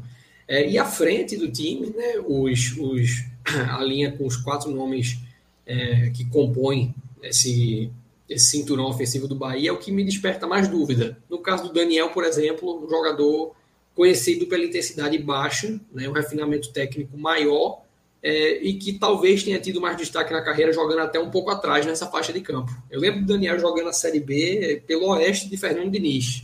É, e não, não era um jogador o time do Oeste como um todo não era um time de muita intensidade, né? tinha é, pouquíssimos jogadores capazes de dar sprints mais, mais intensos. É, e depois disso, a carreira de Daniel foi marcada por uma confiança muito grande do treinador. Né? Levou Daniel para o Fluminense, queria ter levado Daniel para o São Paulo, mas o Bahia contratou na época. Então falta essa consolidação do jogador, eu acredito. É, e agora tem um teste bem interessante para ver se essa característica vai ter aderência numa Série B como essa, né, que vai substituir a de 2021 como a suposta Série B mais forte de todos os tempos. É, e os demais nomes, né, o Rai, obviamente, é, até pelo, pelo momento da carreira, é inegável pelo potencial de, de negócio que o Bahia tem. É, e na, os outros dois eu vejo uma incógnita maior, sobretudo no caso do Cirino, né, um jogador que já jogou Série B, mas tem para lá de 10 anos que isso aconteceu, já não tem a mesma intensidade que tinha quando jogou no Atlético, vem de temporadas é, mais questionáveis, acho que desde o título do Atlético em 2019, e ainda assim o Cirino nem foi um dos principais nomes da conquista, que ele não tem é, um destaque e de lesão, né? De lesão de grave agora. Né? Lá para cá, a minutagem cada vez menor.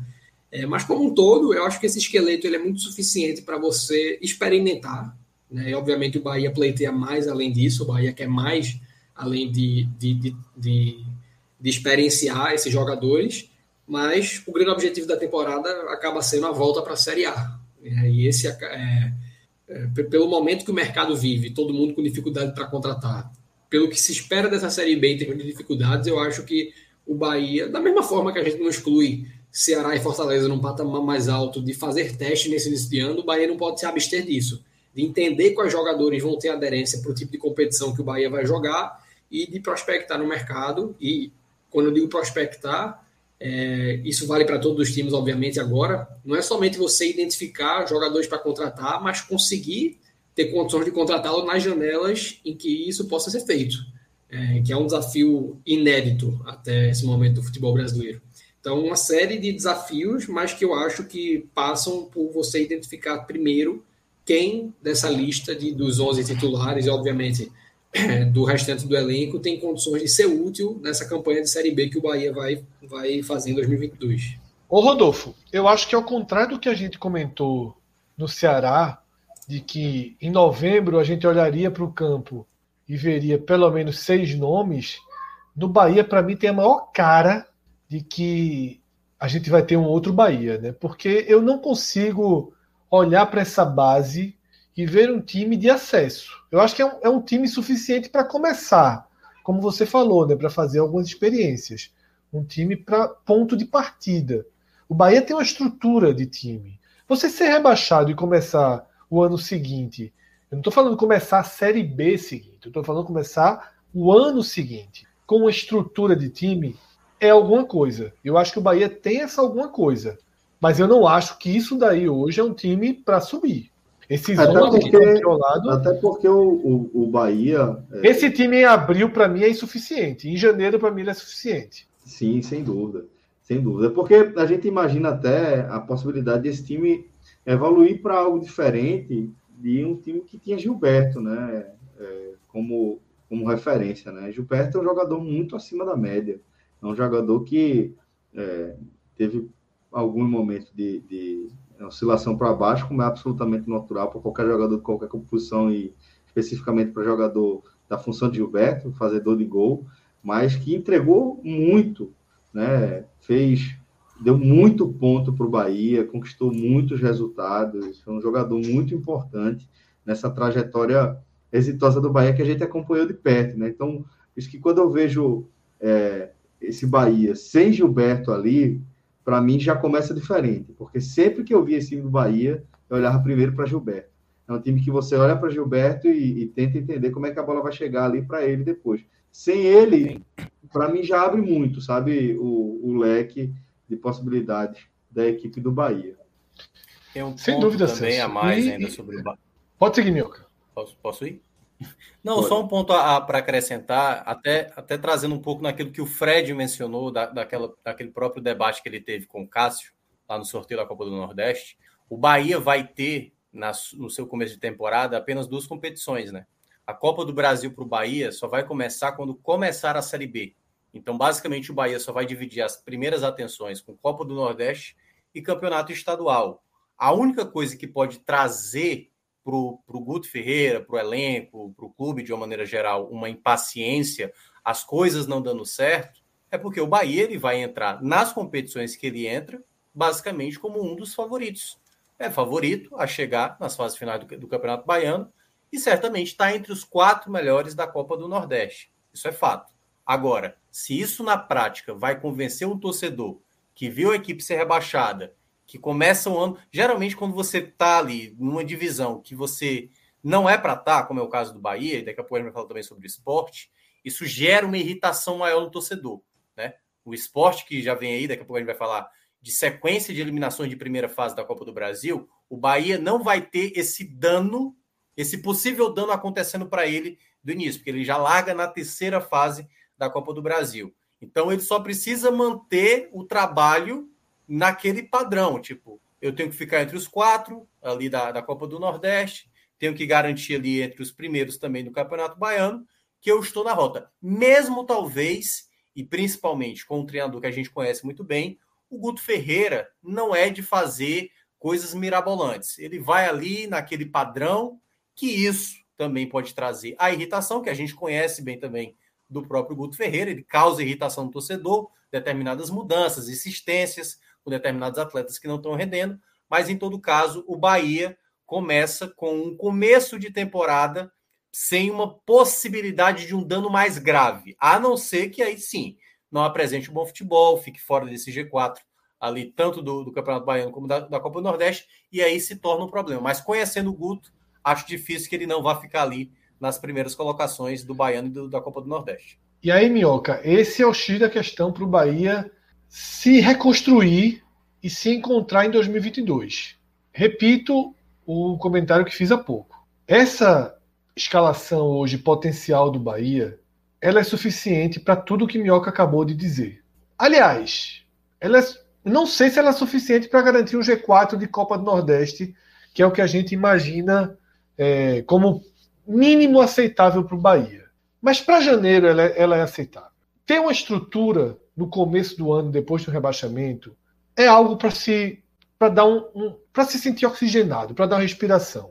Você tem 11 para botar em campo. Você tem dois jogadores bem interessantes que vieram da Série B, caso do lateral esquerdo Jalma e do volante Rezende, tá? Mas você vai ter que se adaptar. Você vai ter que entender o seu novo tamanho, as suas novas possibilidades, o seu novo perfil de reforço, se adequar a tudo isso e tomar muito cuidado para que o Campeonato Baiano, para que a primeira fase da Copa do Nordeste não tire o Bahia de um foco que para mim deve ser o eixo central. Esse, esses 11 aqui ó, do lado, eles são ok para janeiro, eles não são ok para abril. Para abril, o Bahia precisa ter ou um time mais forte ou todas as apostas darem certo. Cirino o melhor Cirino que a gente imagina, Raí continuar em acessão, Roda Negra ser o reserva de Gilberto que quando entrava resolvia em algumas partidas, Danielzinho passar a ter mais intensidade. Agora, é um combo, né? É um combo de, de otimismo, digamos assim. Antes de a gente girar a pauta aqui e sair do Bahia, queria só mandar um abraço tá, para um colega, um amigo querido, Vitor Tamar, né, que durante boa parte também desse, dessa cobertura mais próxima que a gente passou a fazer futebol baiano, especificamente. Toda parte, né? Boa parte não, toda parte. Todo esse está 12 anos no Bahia. Exatamente. Perfeito. Vitor Tomato, durante todo esse período aí que a gente acompanhou, é, esteve como assessor do clube. E durante todo esse período, mesmo quando a gente estava só germinando ali a ideia, sempre foi um cara muito solícito, tá? Muito é, de, sempre mostrou muita consideração é, pelo nosso projeto e por todo mundo que a gente indicou para ele conversar. Sempre foi um cara que abriu muitas portas para a gente. Tá? E Vitor Tamar, infelizmente, é, é uma, uma dessas vítimas dessa desconstrução do Bahia. Né? Acabou sendo demitido. Não vou entrar no mérito, mas é, sei que fala de um profissional sempre muito competente, solícito, como eu falei, um colega sempre muito cordial, tá? E tenho certeza que é, vai encontrar é, um mercado é, de portas abertas, tá? Para sua competência. Queria só deixar A corda esse, arrebenta, esse Celso. A corda arrebenta do lado mais fraco, né? Felizmente. E o time de futebol ela arrebenta do lado mais forte, porque você perde seus principais jogadores, só que na verdade aí não, o termo não é arrebentar, porque o Bahia cai de divisão, mas seus principais jogadores ou ficam na Série A ou vão para mercados melhores, nem que seja financeiramente. Mas a, a, a, crueldade do rebaixamento ela se dá quando o clube fecha, interrompe o trabalho do futebol feminino, quando o clube dispensa profissionais que dão a vida, que trabalharam muito sério e que só estão sendo demitidos porque o clube foi rebaixado. Não é por, por falta de profissionalismo ou por porque o clube acha que vai trazer alguém melhor é porque é uma readequação financeira que estoura do lado mais fraco. Pagar centenas de milhares de reais em Rodriguinho, Rodriguinho segue, vai jogar em outro clube, continua ganhando centenas de milhares de reais, e futebol de feminino deixa de treinar, deixa de existir, e profissionais de outras áreas perdem seus empregos. Até o mascote foi demitido no Bahia. Né? Então, é, é, duro né, a gente ver isso. Né? Quem paga a conta, mas é, reforço aí, Celso, o, o abraço né, para Vitor. Como você falou, podcast a gente nem pensava em né, direito, em tratar assuntos do Bahia, e a gente já teve sempre todas as portas abertas. Né, e sempre com muito carinho. Tá? Não era uma uhum. relação fria, vamos lá, profissional, sempre com muita atenção, muito carinho. E não tenho dúvida aí que o mercado vai, vai abraçar também Vitor, porque é um cara nota 10. Né? Não conheço muito de perto, não tenho nenhum convívio íntimo, nunca conversei com ele além dali dos nossos poucos encontros, mas sempre foi um cara que é, eu, eu, eu me considero que eu sou um cara que eu tenho uma leitura boa para pessoas e, e, a minha leitura dele sempre foi a mais positiva. Vou te dar outra referência, ele é amigo e irmão de nosso querido Cássio Cardoso, né? que também é um cara que tem uma, uma bússola invejável em relação a isso aí. É um cara que é, também dá essa, essa referência do, do caráter né, e da pessoa que é Vitor, tá? Então. Minhoca não diria o mesmo sobre Cássio Cardoso, mas não, é não, jamais. Tema, temas para um outro programa. mas fica aí um beijo para Vitor Tamar, companheiro. Qualquer coisa, você sabe que a gente está aí à sua disposição, à distância de, de uma mensagem de um telefone, tá bom? Vamos seguir aqui com. Ou de um avião. Né? Ou de um avião, exatamente. Ou de uma transmissão, uma live. Né? Só a gente tá, só a gente alinhar os caminhos aí. É, e aí, galera, vamos girar a nossa pauta e falar do combalido Leãozinho. Fred Figueroa, respira, né? Tranquilo. fundo. Né? Eu vou. Você vai o quê? Não, joga, joga, joga, joga a seleção aí, Tra... Traz essa seleção aí. Traz essa. essa aí, tá não, né? Tá não. Celso, é, deixa eu fazer uma transição aqui entre Bahia e Esporte. Tirei minhoca deixa... da transmissão. Deixa eu fazer uma transição. Marco, Marco Diego, tem necessidade disso não. Deixa eu fazer uma transição. Deixa eu fazer uma transição, Celso, entre Bahia e Esporte. Eu prefiro esses 11. Eu acho que, que o meu comentário, meu eixo do meu comentário sobre o Bahia, que é importante você cair tendo uma estrutura. Eu acho que o esporte de time, uma, uma linha, uma espinha dorsal. Eu acho que o esporte tem uma estrutura de um time que fez um segundo turno muito melhor do que o primeiro. A torcida do esporte não olha para os remanescentes como culpados pelo rebaixamento. Né? Você tem um time que rendeu melhor, que ganhou jogos, que recolocou o esporte no campeonato, não conseguiu manter essa, essa chama viva até a reta final, mas trouxe, né? Tem um treinador que deu uma, uma, uma melhorada para o time. E se o esporte começasse, começar 2022 com essa base que está aqui ao lado, que você vai ler para quem está ouvindo o podcast daqui a pouco. E se começasse, chegar a abril com essa base, eu acho que o esporte larga na frente do Bahia, por exemplo. Não vai largar na frente de outros, mas do Bahia ele larga. Porque eu acho que tem uma qualidade aí. A minha questão é que eu não sei se o esporte consegue chegar nem na semana que vem com esse time. Nem na semana de apresentação, né? É, exatamente. As principais peças da mesa aí não se apresentaram. Isso. Tá? Então, esse quadro que a gente está vendo do esporte, ele não é certo. Ele não é uma segurança. Talvez ele, o esporte venha a ter ainda mais buracos. Vai ter mais reforços? Vai. Mas qualquer um que o esporte perca de jogadores fundamentais, e aí eu considero Maílson, eu considero Sabino, eu considero Thierry, considero Gustavo e Mikael, se tem meio time, se tem cinco, e ainda considero o Sander também, viu? Não sou da linha é, é, anti-Sander, vai ser difícil você buscar. Salário, né? Não, o salário é outra questão, com acordos isso. muito antigos. Mas é isso, Celso. Eu acho que o esporte ele tem sim o eixo interessante.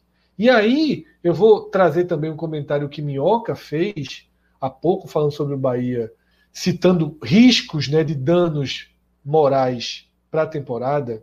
Ele, para contextualizar o Bahia, ele citou o esporte com, com as eliminações vexatórias nas últimas Copas do Brasil e uma campanha ridícula no seu retorno à Copa do Nordeste, tá?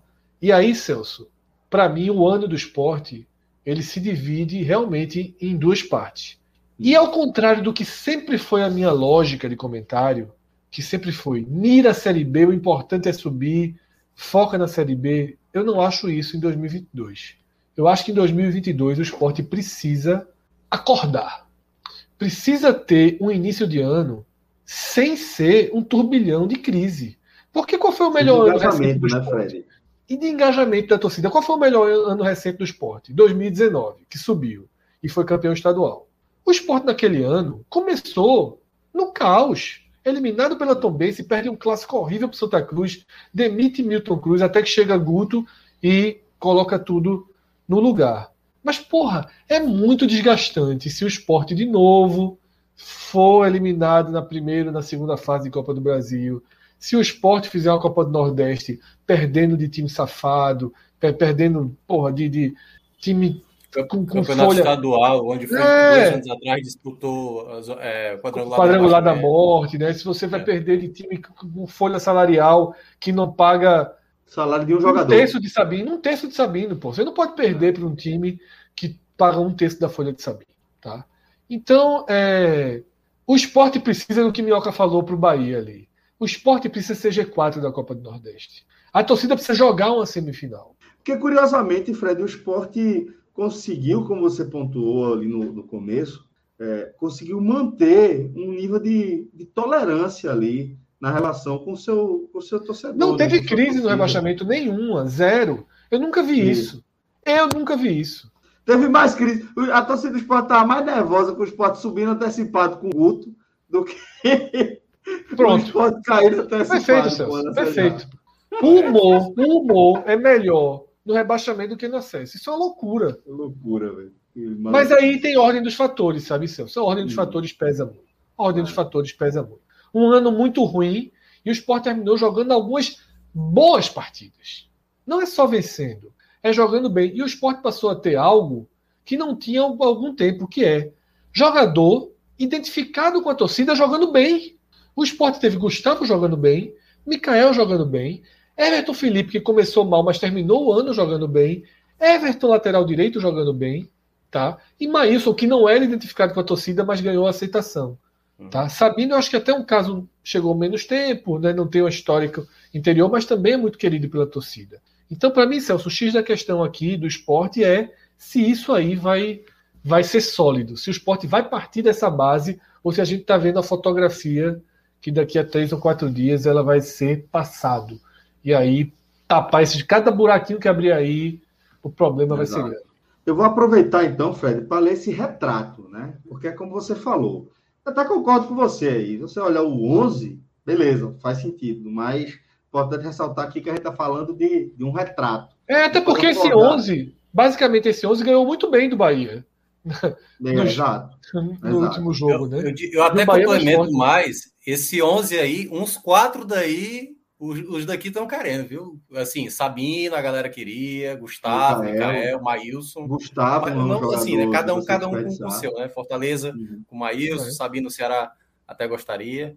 Mas, enfim, tem jogador aí que aqui cairia bem, eu acho. Mikael para qualquer um, certamente. Mikael, hoje, hoje, Mikael seria nove fácil de Ceará e Fortaleza. Exatamente, titular de qualquer um dos dois.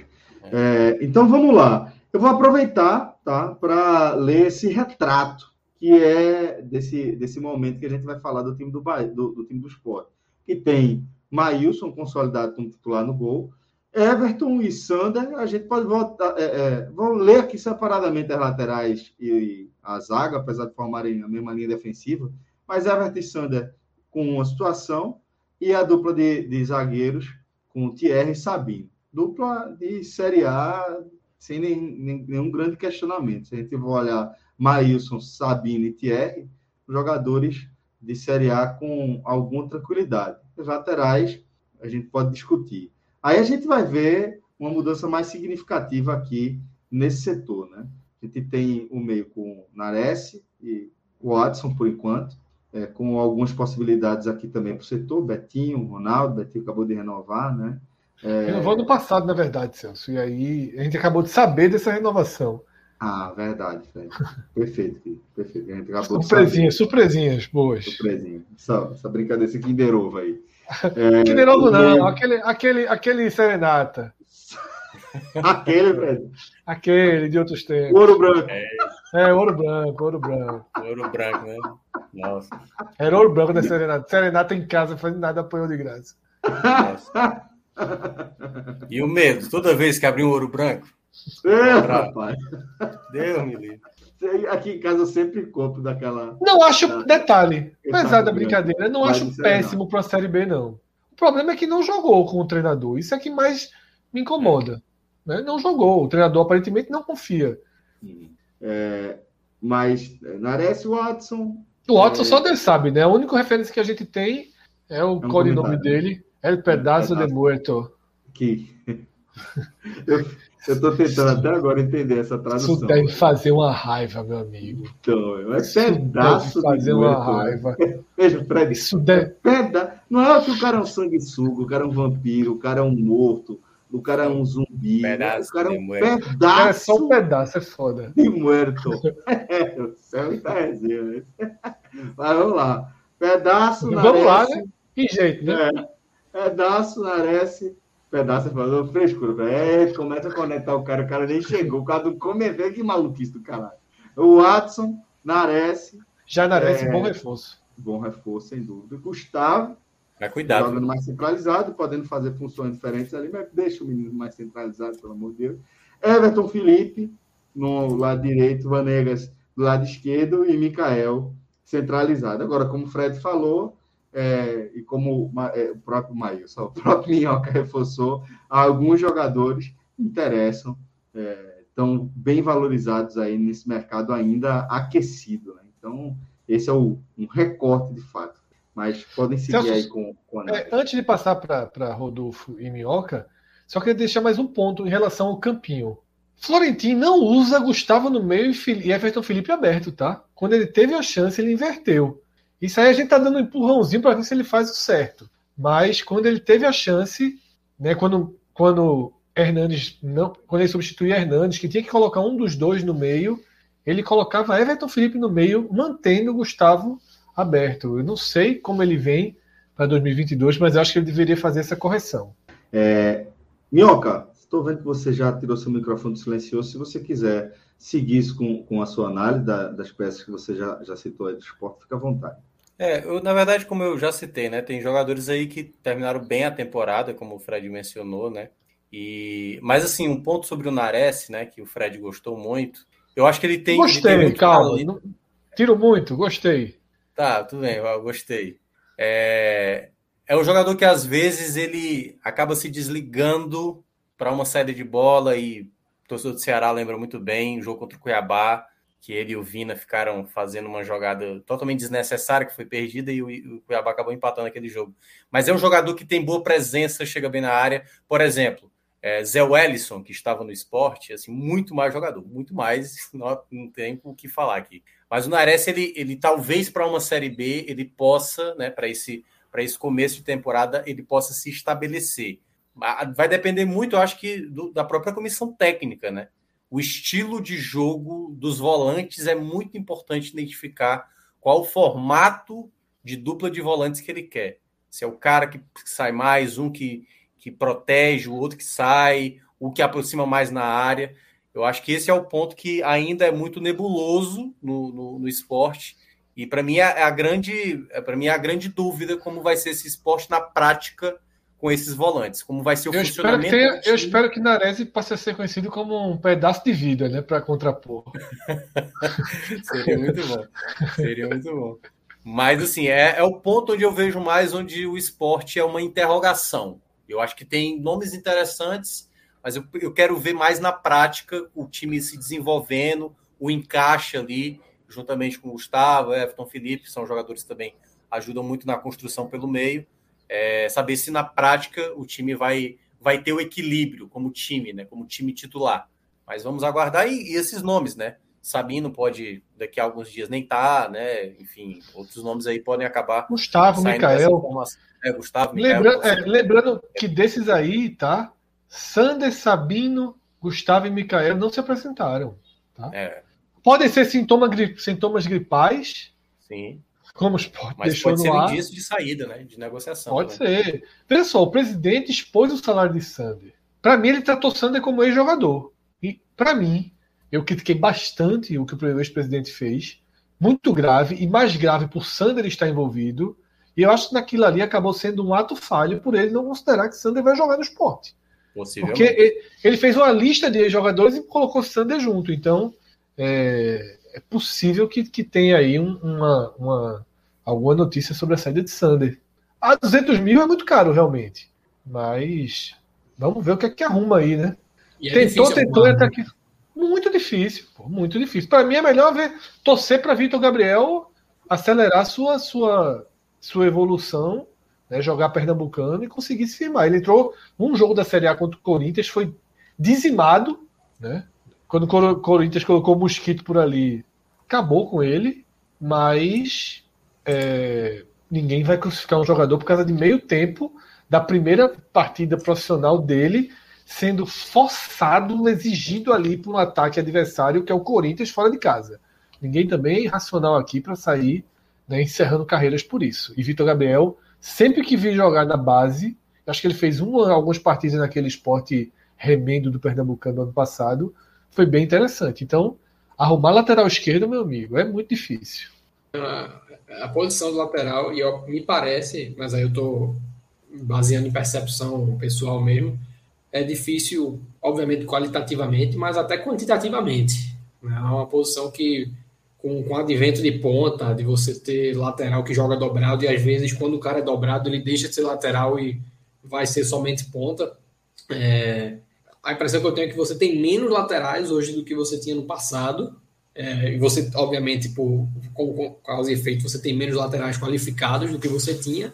É, e no caso do, da Série B em si, isso fica ainda mais complicado porque você muitas vezes preza por laterais muito físicos em detrimento de laterais mais técnicos por não conseguir encontrá-los. Né? E aí você está abrindo mão de uma coisa como um jogador com capacidade de cruzamento, um jogador que tem boa bola parada, por um jogador que consiga é, ir de uma área a outra, né? fazer essa é, atender essa demanda física. Então, eu acho que vou na mesma linha de Fred. Acho que seria muito favorável para o esporte encontrar um caminho sustentável é, para se manter. Até o Elivelto Rodrigues comentou aí que Juba foi apresentado hoje como ponta no esporte. É, enfim, mas acho que o, o esporte encontrar um, é, né? um caminho sustentável para é, manter, tá claro. manter Sander seria o melhor é, caminho, até pensando na desenvoltura de qualquer atleta de base, porque conseguiria fazer isso sem uma pressão excessiva em cima desse jogador. Essa, essa informação de Juba ser tratado como, como ponta é o contraponto dessa sensação de saída de Sander. Né? Então, é, é o contraponto. Né? Porque é um, seria o é, titular natural, né?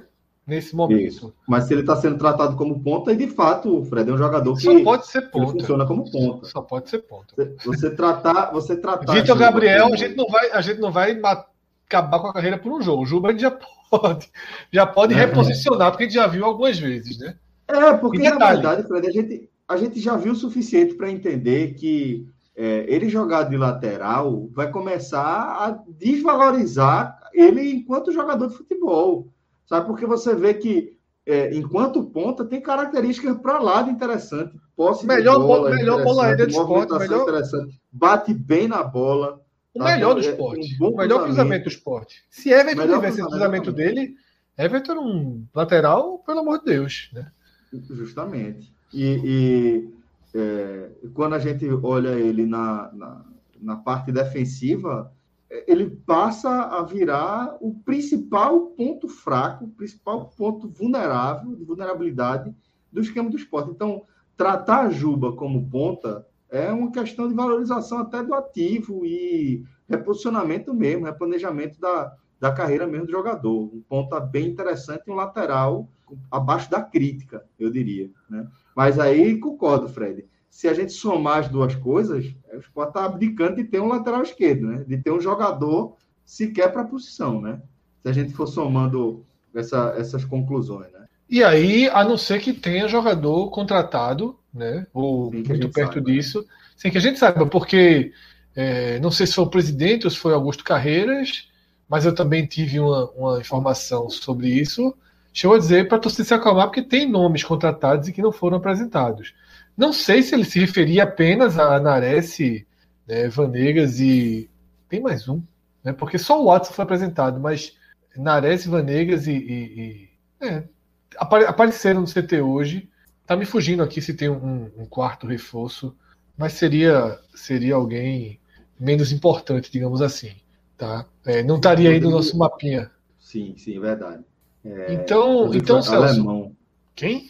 Falaria em alemão aqui, não sei. Não, alemão chegou a ser especulado, não, não, não, tive mais notícias, não sei se tem alguma coisa nova. Mas que se apresentou, que, quem se apresentou foram, foram esses três aí.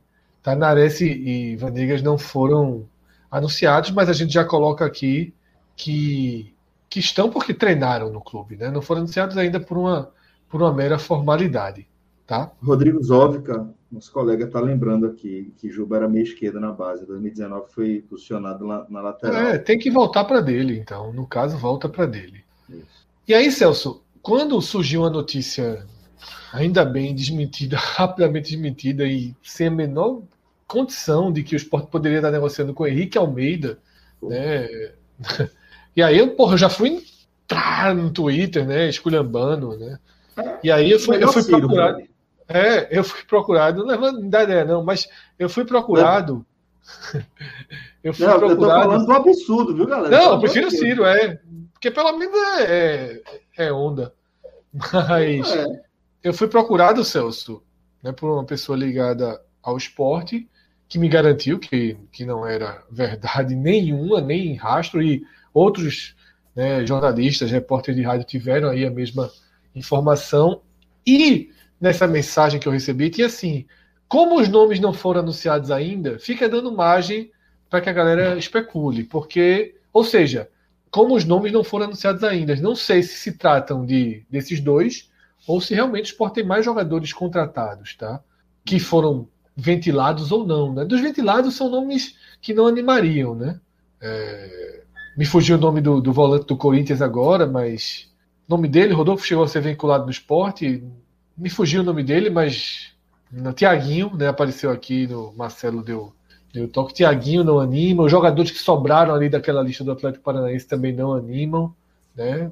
E vamos ver o que tem pela frente, tá? Mas considerando base que é a, pauta desse programa aí, se o esporte estrear com esse time daí, né, podendo trazer um volantezinho aí melhor para compor aí, eu não sei como é que pedaço joga, mas tem até uma pequena chance, Celso, de Zé Wellison, né? Porque Zé Wellison é aquele cara que hoje está sobrando no mercado. Ele está sobrando no mercado. O mercado está todo mundo se arrumando e nada de Zé Wellison, nada de Zé Wellison, né? E o Atlético Mineiro não vai ficar com o Zé Wellison. Já deu ok para que ele seja reemprestado ao esporte. Claro que o Sport teria um salário pesado aí para manter, né? um salário aí no porte aí Vai dos pilar, 200 né, Fred? Mas aí vale a pena. Vale é. É, o jogador que você tem que contar, pô. Vê, vê se você começar a Série B com Zé Wellison e agora sem Zé Wellison. É, bicho, é, é, é, uma conta que aí, Fred, eu, eu, eu acho que é o seguinte: você tem que contratar jogador que está sendo útil, jogador que está funcionando, sabe? Porque é, toda contratação ela tem um risco implícito que a gente não, não costuma calcular, né? Feito você disse lá atrás, você contrata o melhor momento de cada jogador da carreira, é sempre assim. Você nunca está contratando o momento ruim do cara, né? Mas é, é, acho que, que o caminho, o caminho é esse aí. É, vamos seguir aqui com, com nossa nossa pauta. Vamos seguir dentro da Série B e agora a gente vai falar do Timba Vamos falar do Náutico também. É, Marcelo, já pode trazer o campinho aqui para a tela, para a gente começar a analisar o? Vamos lá. É, o Náutico, vou começar, a, Rodolfo, aqui pela, pela é, leitura do, do 11 que a gente está considerando aqui, tá?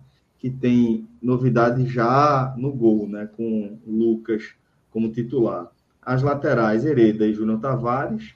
Dupla de zaga segue com João Paulo e Camutanga. Javan e Haldney é, na proteção. A gente vê pouca mudança nesse miolo do sistema defensivo, né? nesse sistema, nessa composição do sistema defensivo. Jean Carlos também se mantém, agora ao lado de Eduardo Teixeira. Evandro aparecendo já na direita. E é, Álvaro como referência, enquanto que Eza segue é, sem possibilidade de jogo. Né? Sabe-se lá como vai voltar. Né? Esse seria o time titular, o esboço do time titular do Náutico para este momento, Rodolfo. É, tem só um, um, ajuste a fazer, Celso. O João Paulo, na verdade, ele é, estaria como rosa aí, ele veio de Fortaleza agora. É, verdade. É, exato. É, isso, isso. Então, até a Cláudia me tinha adiantado mais cedo, quando a gente confirmou a escala da live, que Ontem ele estava conversando bastante com, é, de maneira privada com o Guilherme dos Anjos, é, auxiliar técnico e filho de Hélio dos Anjos, o que indica que de fato ele tende a ser o companheiro de zaga de Camutanga nesse, nesse início de temporada. É, eu acho que essa é uma base, é, Celso, que eu vou fazer, um, fazer uma pontuação aqui que é basicamente inerente, válida para o Náutico e inerente a todos os outros times que a gente já falou, e mais tarde eu vou resgatar em um, outro ponto da live, que todos os times que a gente está vendo até aqui, a gente faz comentários que são baseados em melhorias marginais né, do que restou de esqueleto da temporada passada. E variando de um time para outro, essas melhorias, essa necessidade de melhorias marginais é, vão sendo maiores ou menores. E no caso do Náutico, eu acho que está bem nítido que o, o primeiro desafio é conseguir replicar a base de sucesso que conseguiu obter no ano passado, que foi o enquadramento é, de um esqueleto titular nítido cujas correções se tornaram evidentes antes dos jogos chaves do primeiro semestre, que foi basicamente, basicamente não, que foi apenas o Campeonato Pernambucano.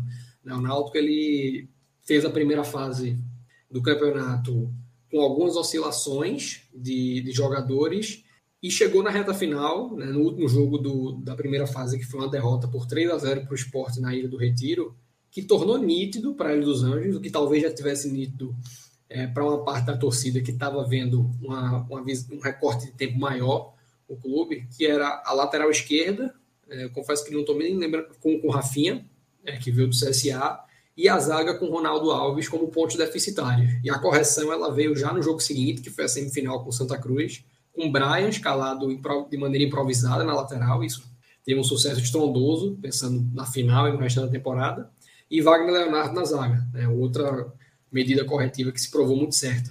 Então o clube, o, o time conseguiu ter essa percepção, o, o, time permitiu essa percepção rápida do que faltava para uh, os 11 iniciais serem o, o que de melhor havia no plantel. E hoje o Náutico tem um esqueleto ainda sólido desse time, né? Hereda, Camutanga, a dupla de volantes que foi campeão de Pernambucano no ano passado, Jean Carlos, sobretudo. É, mas quem saiu deixou uma dúvida bem considerável aí para 22. Vou começar no gol, né, porque quem esteve à, à frente da meta nunca foi unanimidade. Né? Alex Alves foi um, um, um, goleiro que chegou contestado, permaneceu contestado mesmo com o título e conseguiu razoável estabilidade na Série B, mas é, não foi algo muito duradouro. Anderson veio com Uh, talvez tecnicamente falando, uma aceitação muito acima, mas com restrições mediante a insistência do Náutico de passar uma temporada inteira perseguindo um jogador é, e praticamente abrindo mão de, de, avaliar outras opções de mercado. Anderson não fez uma Série B é, excepcional, foi bem regular e foi bem irregular, melhor dizendo, e abriu margem para o Náutico buscar um outro goleiro que tem como principal atributo o jogo com os pés.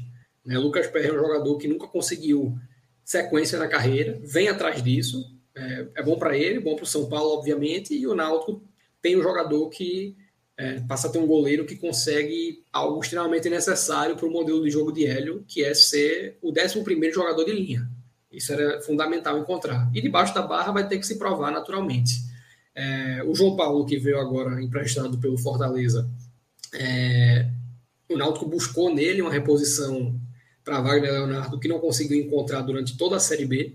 É, faltou esse canhoto, e o fato de ser canhoto é bem decisivo nesse caso, porque, como, novamente, o modelo de jogo que Hélio pede é muito intenso e você tem um destro jogando ali atrasa um ou dois toques na bola que acabam sendo cruciais.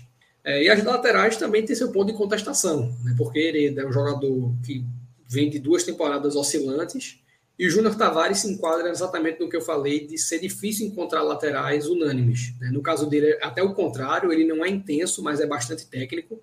Com pouco esforço nessa Série B, ele saiu com uma quantidade de assistência bem interessante, para a maioria para Caio Dantas, que acabou deixando o clube. É, mas eu acho que foi uma permanência importante, porque dificilmente o Ronaldo conseguiria encontrar o lateral esquerdo com a mesma qualidade com a bola no pé e aí o direcionamento comportamental agora é um, uma prerrogativa para ele dos Anjos resolver. É, essa dupla de volantes, ela encaixou muito bem no começo da temporada no estadual. É, Haldane tem margem de desenvolvimento e precisa ainda ser é, constante, não foi na, nessa última Série B. E Djavan é um atleta útil para se ter no elenco, mas ainda também não vejo como jogador é, seguro para uma Série B. Então, com certeza, dentro da necessidade de contratação, um volante para chegar e ser titular, eu diria, é uma delas. E essa mudança de configuração aí de dois, de dois pontas com um, jogador centralizado e Jean Carlos como único meia, ela tem dois vieses. Um é a necessidade. Né? Hoje o Náutico não tem ponta suficiente para jogar com dois jogadores abertos. Então, existe a necessidade de você fazer esse quadrado. Não, Vinícius saiu, Eric saiu desde o meio do ano, é, mas além dessa necessidade, mesmo quando os pontas chegarem, e aí Leandro Carvalho, do, que tava, passou muito tempo no Ceará e estava fora do país, tende a ser confirmado como nova contratação é, por empréstimo do Ceará mesmo com a chegada dele e de qualquer outro ponto que o Náutico venha trazer, esse quadrado pode ser uma opção até de variação muito interessante, porque a qualidade de Jean Carlos está mais que provada é, depois de duas temporadas excelentes no Náutico. E Eduardo Teixeira é um jogador que vem é, depois de um período sabático do Brasil, bem longevo. Né? O Minhoca, de repente, pode trazer algo aí da passagem dele no Ceará, mas também teve no Bahia.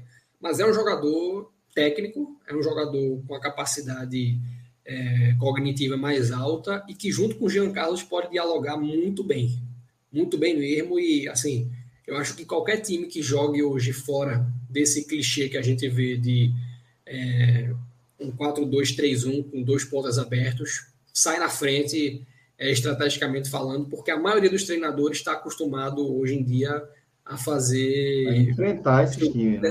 É, exatamente, a enfrentar esse tipo de, de, de time. Então eu não descartaria o Náutico, mesmo reforçado contra os pontas, jogar dessa forma.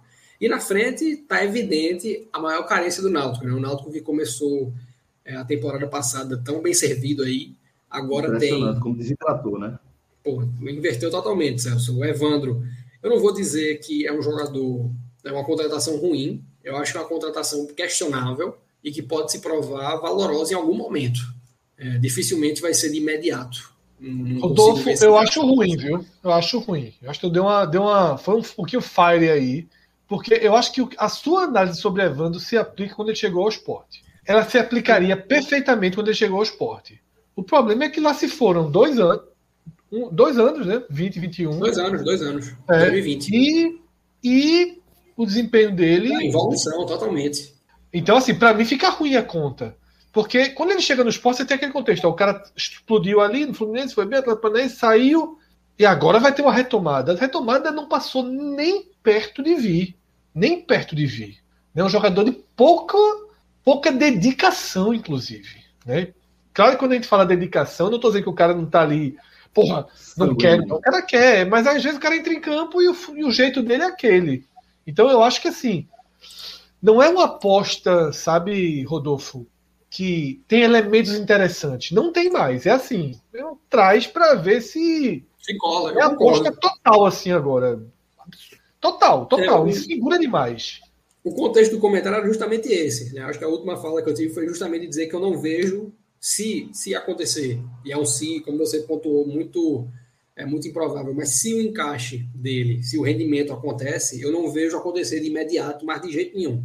É, seria contra todas as probabilidades, porque é um jogador que, inclusive, desceu o nível para a Série B recentemente no CRB e não teve esse encaixe. Então, é uma contratação que eu não Por faria. Isso mesmo, é. Você foi é, muito mal lá também. Eu não faria. Né? Exatamente. Eu acho que é questionável e tende muito mais para o ruim. É, mas aí, talvez, é, existe um intento declarado de se trazer dois pontas como uma opção é, de banco e dependendo do que se consiga extrair, mas obviamente essa extração ela é improvável, como é, reforço mais uma vez, pode vir a ter seu valor é, em algum momento da temporada. E aí a carência mais óbvia é o camisa 9. Primeiro porque é, Chiesa, ainda que volte com o mesmo rendimento do ano passado, existem duas considerações. É o primeiro aqui, é, o rendimento do ano passado ele foi um pouco distorcido, no sentido de é, foram 10 gols no campeonato estadual, com quatro deles, 40%, sendo marcados em 45 minutos diante de um central de pelada, né, na primeira rodada do campeonato. O Náutico venceu o jogo por 5 a 0 com 5 gols no primeiro tempo 4 de Chiesa. Então, 40% dos gols marcados estavam concentrados ali.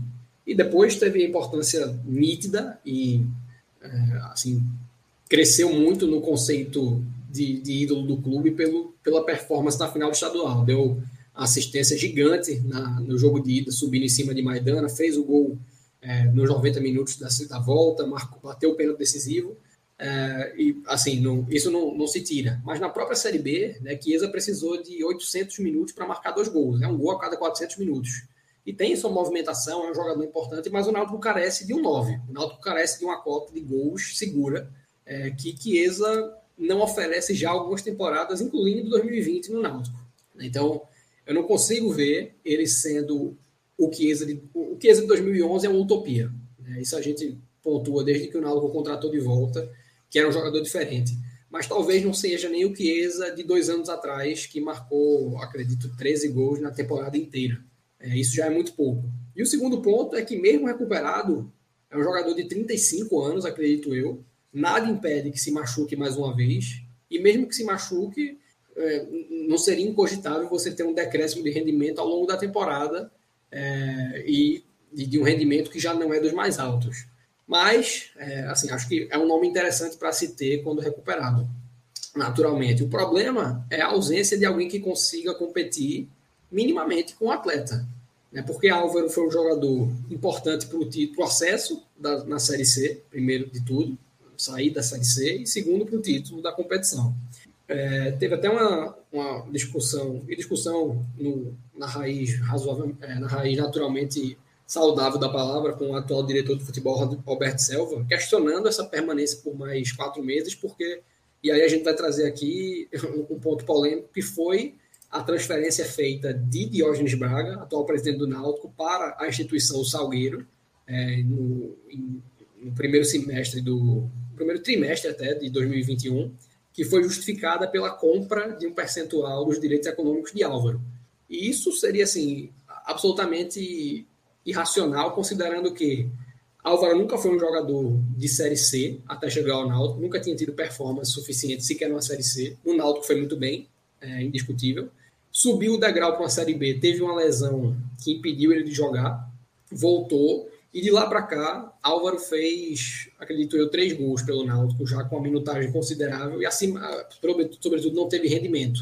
Então, você prorrogar esse contrato já seria estranho. E comprar uma fatia de direitos econômicos de um jogador que dificilmente tem potencial de revenda, até pela idade que já não é das mais baixas, acho que tem 27 anos. Já com é, de lesão é, também, né? Voltando de lesão, exatamente. Então, não, não faz sentido.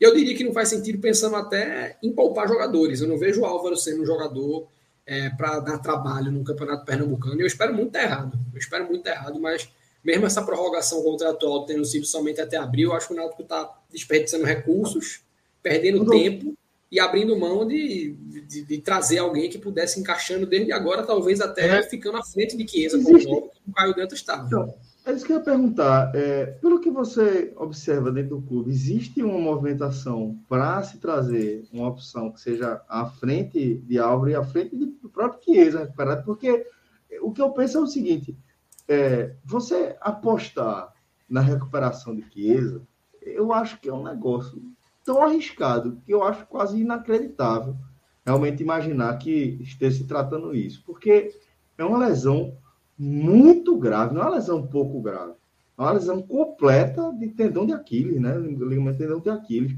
É, é, não tem um histórico muito positivo de recuperação de jogadores de, alto, de atleta de alto rendimento de uma lesão dessa.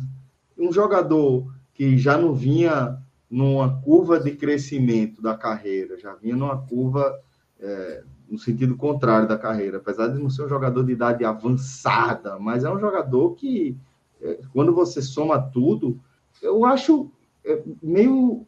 Eu não fico querendo acreditar que, que ele esteja sendo tratado realmente como um plano A, um plano B de forma concreta. É por isso que eu fico me perguntando sobre essa movimentação do mercado.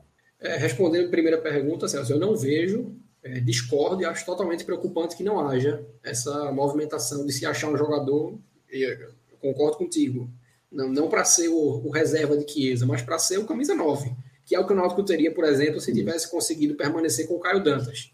Né? É, seria um jogador para começar a temporada entregando seguramente aí 10 gols nesse primeiro semestre. É, E, assim, vou na mesma linha que você. Eu acho que essa aposta do Náutico, ela existe em Chiesa. Só existe... O único clube que faria essa aposta em Chiesa no mundo seria o Náutico, puramente por memória afetiva e... Até um, um pouquinho exagerada, viu?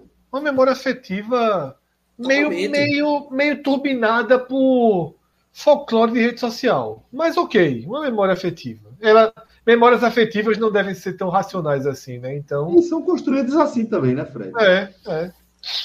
E o, o último ponto dessa, dessa construção parte também por um pouco de perfil de direção. Né? Assim, eu acho que um dos, uma das grandes falhas, que até, assim, erroneamente, partindo de erros, o Náutico conseguiu alguns é, resultados dentro dessas falhas no, no, desde o começo da gestão do Melo, mas é uma gestão é, que foi capitaneada nos últimos anos do futebol por Diógenes Braga, extremamente apegada é, ao lado humano do, do mundo do futebol, onde obviamente se constroem amizades que devem, que vão ser levadas para a vida, mas o Náutico personificou muito disso na instituição, desconsiderando orçamento. E isso aí passou por renovações como, como agora está acontecendo com o Álvaro, mas passou por lá atrás por Luiz Carlos, goleiro, Fernando Lombardi, zagueiro, Josa, que uh, Josa acabou de ser vetado de disputar a Série 1 do Pernambucano por Caruaru, do Caruaru City, mas dois anos atrás ele era titular do Náutico no início de 2020, né, o Náutico indo jogar na Série B. Então eu acho que existe esse perfil da direção. Pô, a liderança do clube. Pô. Totalmente. E o conceito de. E, e, e a figura de Chiesa acaba potencializando essa característica. Mas eu acho, assim, é um risco é, que o Náutico corre, mas eu acho que não haver qualquer mitigação a esse risco.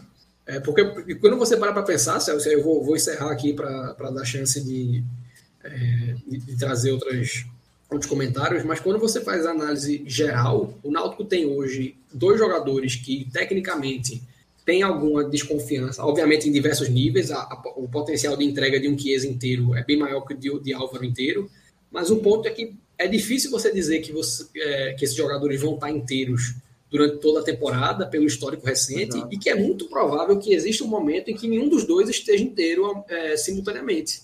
O Náutico não conte com nenhum jogador para fazer essa função e precise se reinventar por completo na, na, na escalação para ter alguém exercendo uma função de, de falso 9 que não existe hoje no elenco. No, no, no que, no, no, que hoje, concretamente, o Náutico possui, esse jogador não existe. Então é um risco que eu não, não pagaria para ter. Claro. É, eu, eu acho que assim, a minha sensação com o Náutico, né? E aí, claro, eu talvez seja o que tenha menos propriedade aqui, já que eu estou mais distante do Náutico. A impressão que eu sinto é que boa parte desse time se vai render ou se não vai render, entra muito mais na talvez na paciência do torcedor e da diretoria e do próprio elenco com o treinador, com o Hélio.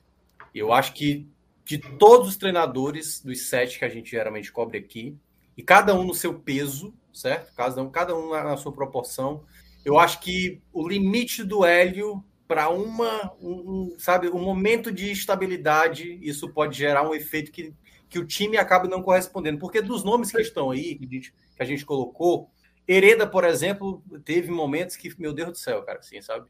Não era nem mais para estar tá sendo lateral direito, porque jogou, teve partidas pavorosas. Júnior Tavares também já mostrou uma certa instabilidade tudo mais. É, você tem o caso, por exemplo, do ataque, como disse o Rodolfo. O Eduardo, que o, o, o Rodolfo mencionou, né? Ele surgiu na base do Fortaleza, foi para o Fluminense, destacou no Ceará, depois foi para fora não é, não chega nem perto do Jean Carlos, assim, em termos de, de, qualidade, mas é um jogador que tem uma dinâmica mais lenta e se, sabe, o time não estiver jogando, ele é um alvo, acho que pode ser um alvo fácil, porque é aquele jogador de cadência mais lenta, sabe, que parece não estar tá totalmente entregue. Eu acho que foi uma boa aquisição João Paulo. O Lucas Pérez, o goleiro, por exemplo, é um goleiro que não tinha total confiança lá no São Paulo, mesmo você tendo um Thiago Volpe cometendo falhas grosseiríssimas e, e nem, nem assim o São Paulo dava muita confiança. Então, assim, tem algumas coisas nesse elenco do, do Náutico que me passa uma dúvida muito grande, mas é bom a gente lembrar que o próprio Náutico de 2021 também tinha muitas dúvidas e conseguiu fazer jogadores até ir bem além, como foi o caso do Vinícius. Então, eu ainda tenho uma, uma reticência exatamente contra o Náutico para saber como o time vai encaixar, se Hélio não vai ter momentos ali de, de não conseguir tirar o melhor da equipe, se uma troca de comando vai causar um efeito diferente, se trazer um novo treinador, isso pode mudar algumas, algumas questões. Então, para mim, o Náutico é, tem essa, essa coisa meio nebulosa em cima do, do time principal, sabe? Que, que pode começar. Eu acho exatamente isso, Mioca. Eu acho que você definiu dois pontos muito importantes. Eu fico começo pela última frase. Para mim, eu estava até procurando a palavra, se era interrogação, mas eu acho que é melhor, o melhor encaixe da, da palavra é situação, cenário nebuloso. Eu acho que há um risco no Náutico de uma valorização de algo que deixou de existir. E Rodolfo passou um pouco por isso em seu comentário. Né? Desde Álvaro, um exemplo ali de que é o mais extremo disso. Eu não sei até que ponto o Náutico sustenta uma base que no final das contas não funcionou. Na, na, dividida, essa base não funcionou. Essa base, essa base teve um excelente recorte. E esse recorte foi trazido por Rodolfo. É o recorte dos dois jogos finais do Pernambucano e do começo da Série B. E nessa oscilação, a gente teve em Hélio dos Anjos um personagem que é de novo a gente volta aqui para algo muito relacionado à rede social e à forma com que as coisas são tratadas. O que Hélio dos Anjos fez com o Náutico entrou muito mais na conta como se o Náutico tivesse demitido o Hélio dos Anjos do que, na verdade, o que aconteceu. O Hélio dos Anjos abandonou o trabalho do Náutico depois de uma reunião. Foi a derrota para o Conf... Não, foi de... Confiança ter sido foi a goleada da Confiança. Foi depois do Cruzeiro.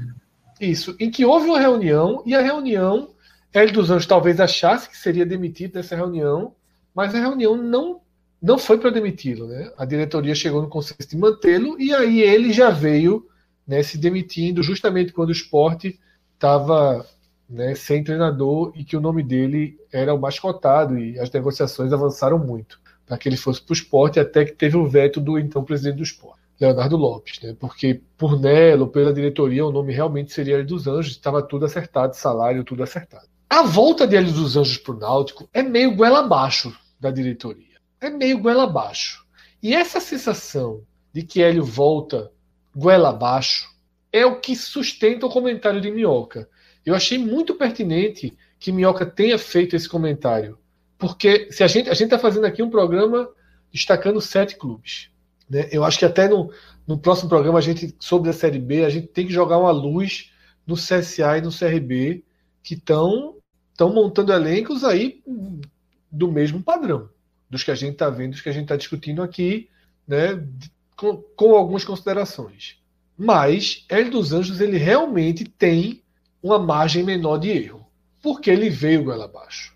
Eu, sinceramente, eu cheguei a conversar com, com um diretor do Náutico no início de dezembro, acho, logo depois da eleição, pouco depois da eleição, e eu perguntei se, se iriam de Hélio dos Anjos mesmo, sabe?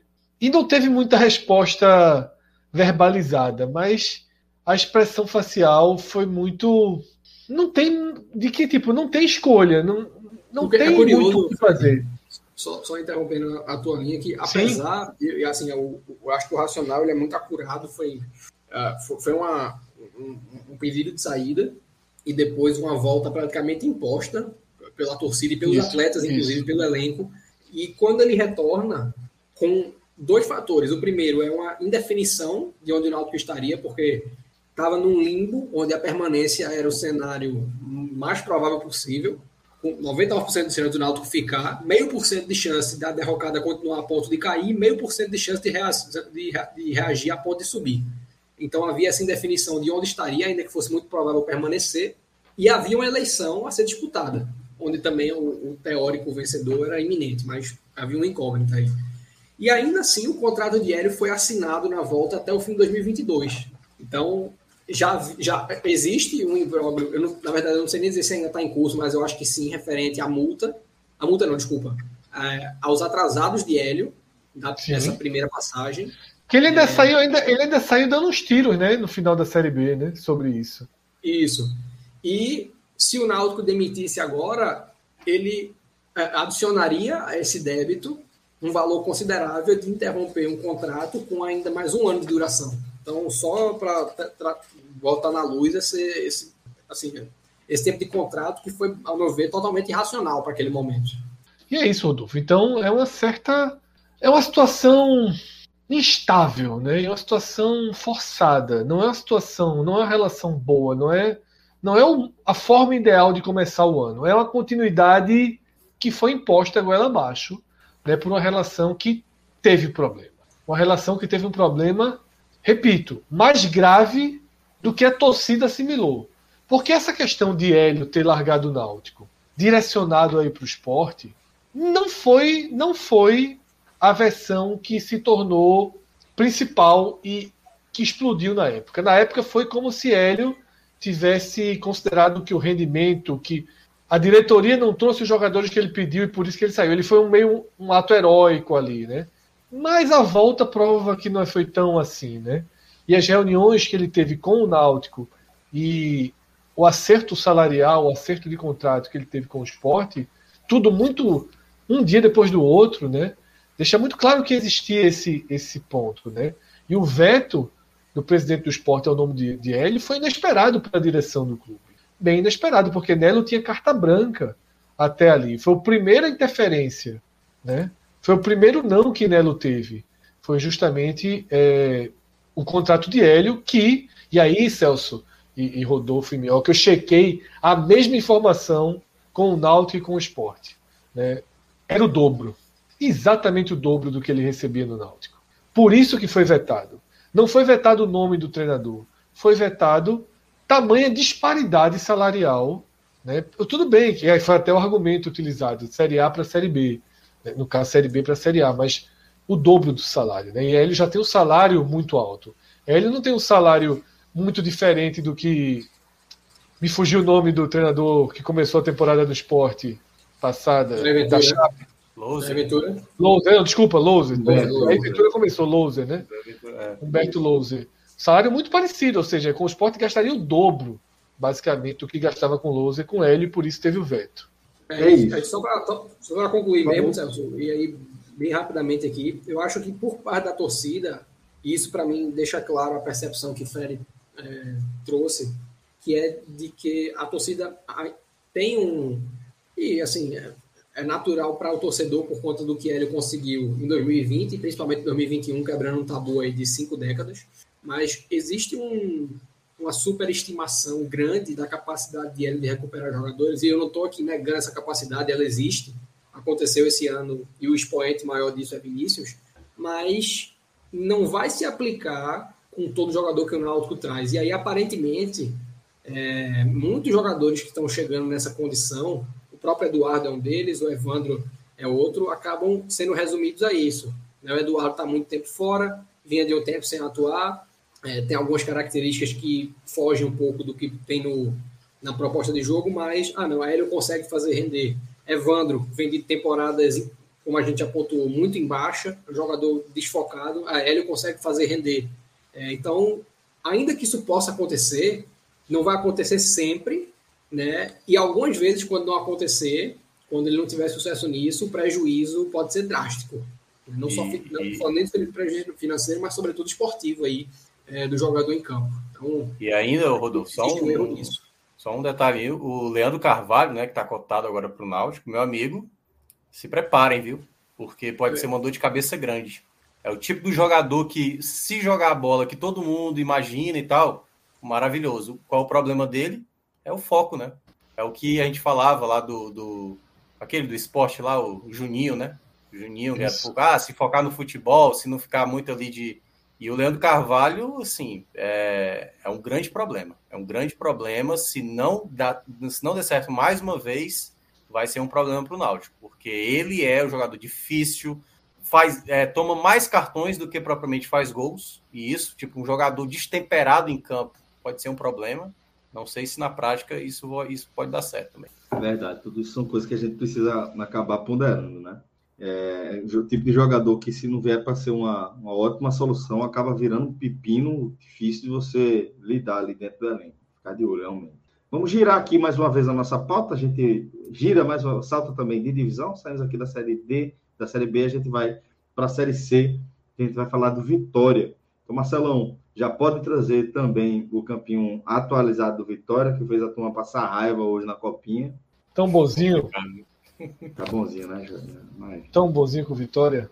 Mas vamos lá, aí, aí já pintando o jogador é, na cor vermelha ali na legenda que Fred havia citado como Isso, Celso. saída basicamente é. concluída. Por exemplo, quando a gente passou pelo esporte, a gente deixou claro que Sabino pode sair, né, que Mikael pode sair, que Gustavo pode sair, mas não tem nada, a gente não, tá, não tem nada encaminhado nesse momento para a saída deles. Samuel não, Samuel, Samuel a gente tem a obrigação de colocá-lo no time porque ele hoje é jogador do Vitória, mas é praticamente um, uma certeza de que, de que o Vitória não terá Samuel. Então a gente já pode considerar aí Guilherme Queiroz ou Dinei né, como atacantes, é, como atacante principal do time, né, um dos dois. E assim como o Rodolfo comentou no Náutico, o Vitória ele tem um desenho de equipe que foge também, né? Se realmente for, for esse esse se dado colocar em prática isso daí, porque, repito, o time nunca treinou. Ao contrário das outras equipes que a gente passou até aqui, o Vitória tem um treinador novo. Então, o trabalho vai partir do zero. Detalhe, a gente já teve no programa, no último programa do ano, movimentações de mercado. A gente considerou que o Bahia tinha movimentação de mercado mais relevante pela sua total desconstrução da base, mas que a melhor contratação do futebol do Nordeste até aqui tinha sido dado pelo Vitória. Né? Até um pouco desproporcional para o momento da carreira de dado, para o momento do Vitória. Então foi aparentemente, ou do que a gente pode analisar, um grande acerto do Vitória. E aí o Vitória já foi para o mercado, né?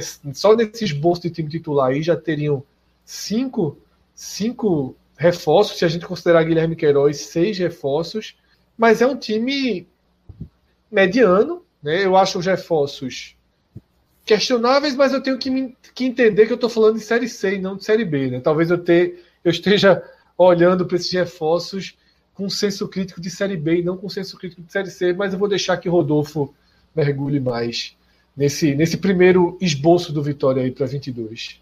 Então vamos é, lá, esse... Rodolfo. O Vitória aqui tem. Só passar aqui também a escalação para quem está acompanhando via podcast. Celso, isso aí é chuva, é, jovem? Não é, é aqui. Não.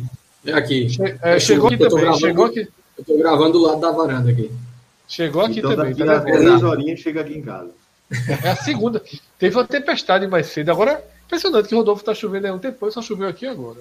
Tá vendo aí? E tu vai ver que quando chegar aqui em casa, já chega com outro fuso horário.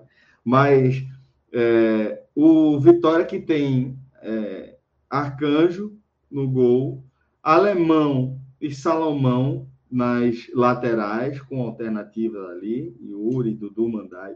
Everton Páscoa, já como novidade na zaga, ao lado de Matheus Moraes. João Pedro e Eduardo, com David e Jadson no meio-campo. Luigi, e aí, como o Fred pontuou, ainda com Samuel, mas já com outras opções para a gente analisar, né? É, Rodolfo, qual a leitura que você faz desse 10,5 do Vitória aqui? É, o, uma queda, ela traz naturalmente essa necessidade de adaptação que a gente pontuou em Bahia Esporte caindo de uma A para B, é, e agora no caso do Vitória de uma B para C.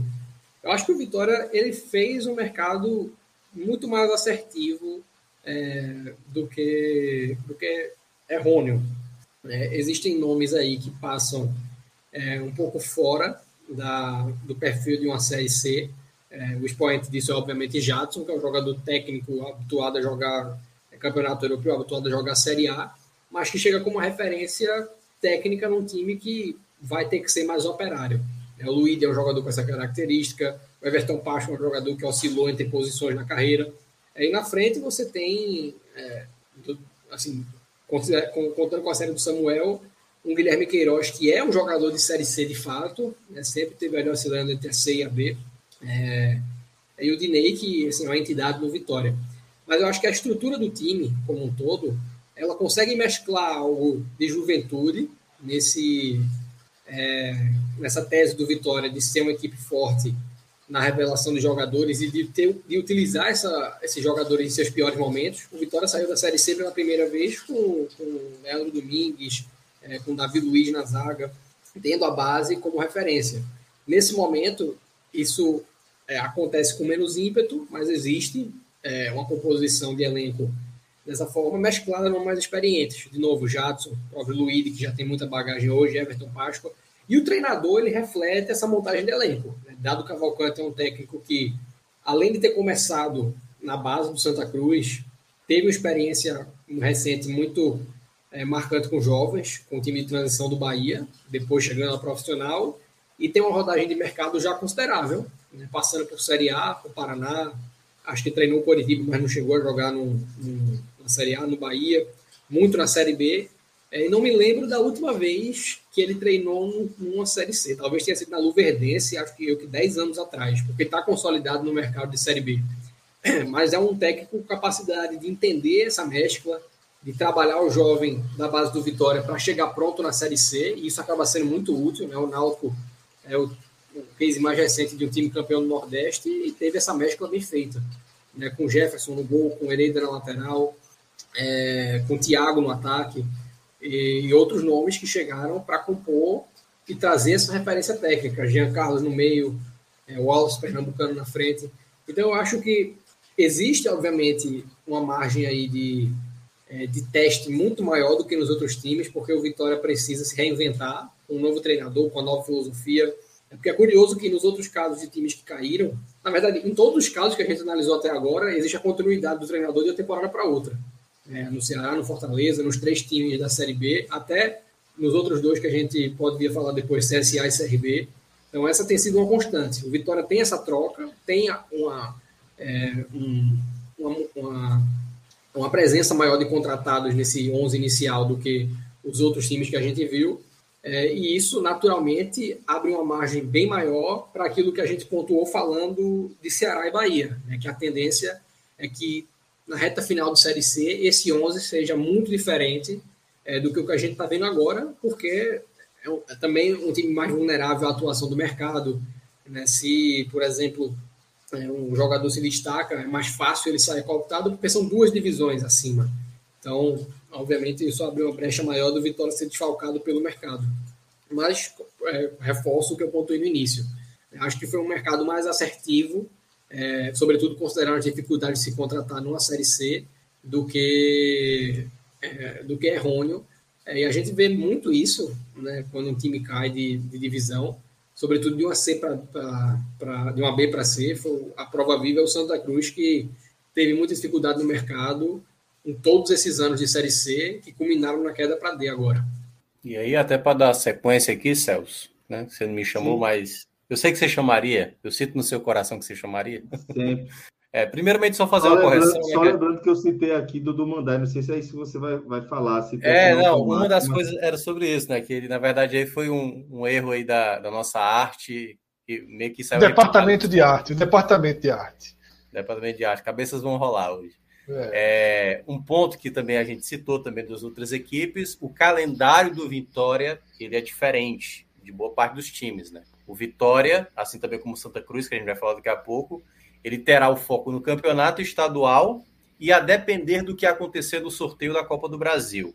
Então, o Vitória, né, tem aí como os danos para ele, dependendo da Copa do Brasil, dependendo do, do que possa estar tá direcionado para ele no sorteio lá da, da, Copa do Brasil, que é, deve acontecer no, nos próximos dias, deve ter a confirmação. E também que pode mudar essa Série C, embora eu acho que seja uma chance menor, a gente já está aqui no dia 5 fazendo é, o programa, né? Já entramos aqui no dia 5, que é a quarta-feira. Na quinta-feira vai ter uma reunião com as equipes da Série C para uma possível mudança que eu acredito que não vai acontecer. Pode vir a acontecer futuramente, de fazer pontos corridos, como é na Série A e na Série B, 20 equipes. Mas, como vai ter uma reunião, e eu acredito que essa reunião é mais para decidir não quem vai antigo, ficar no, né? no Nordeste. Quase, é quase tão antigo quanto a criação da própria Série C. É. É porque pode modificar até a situação para o Vitória. O Vitória, por exemplo, pode cair lá para o grupo do Sul.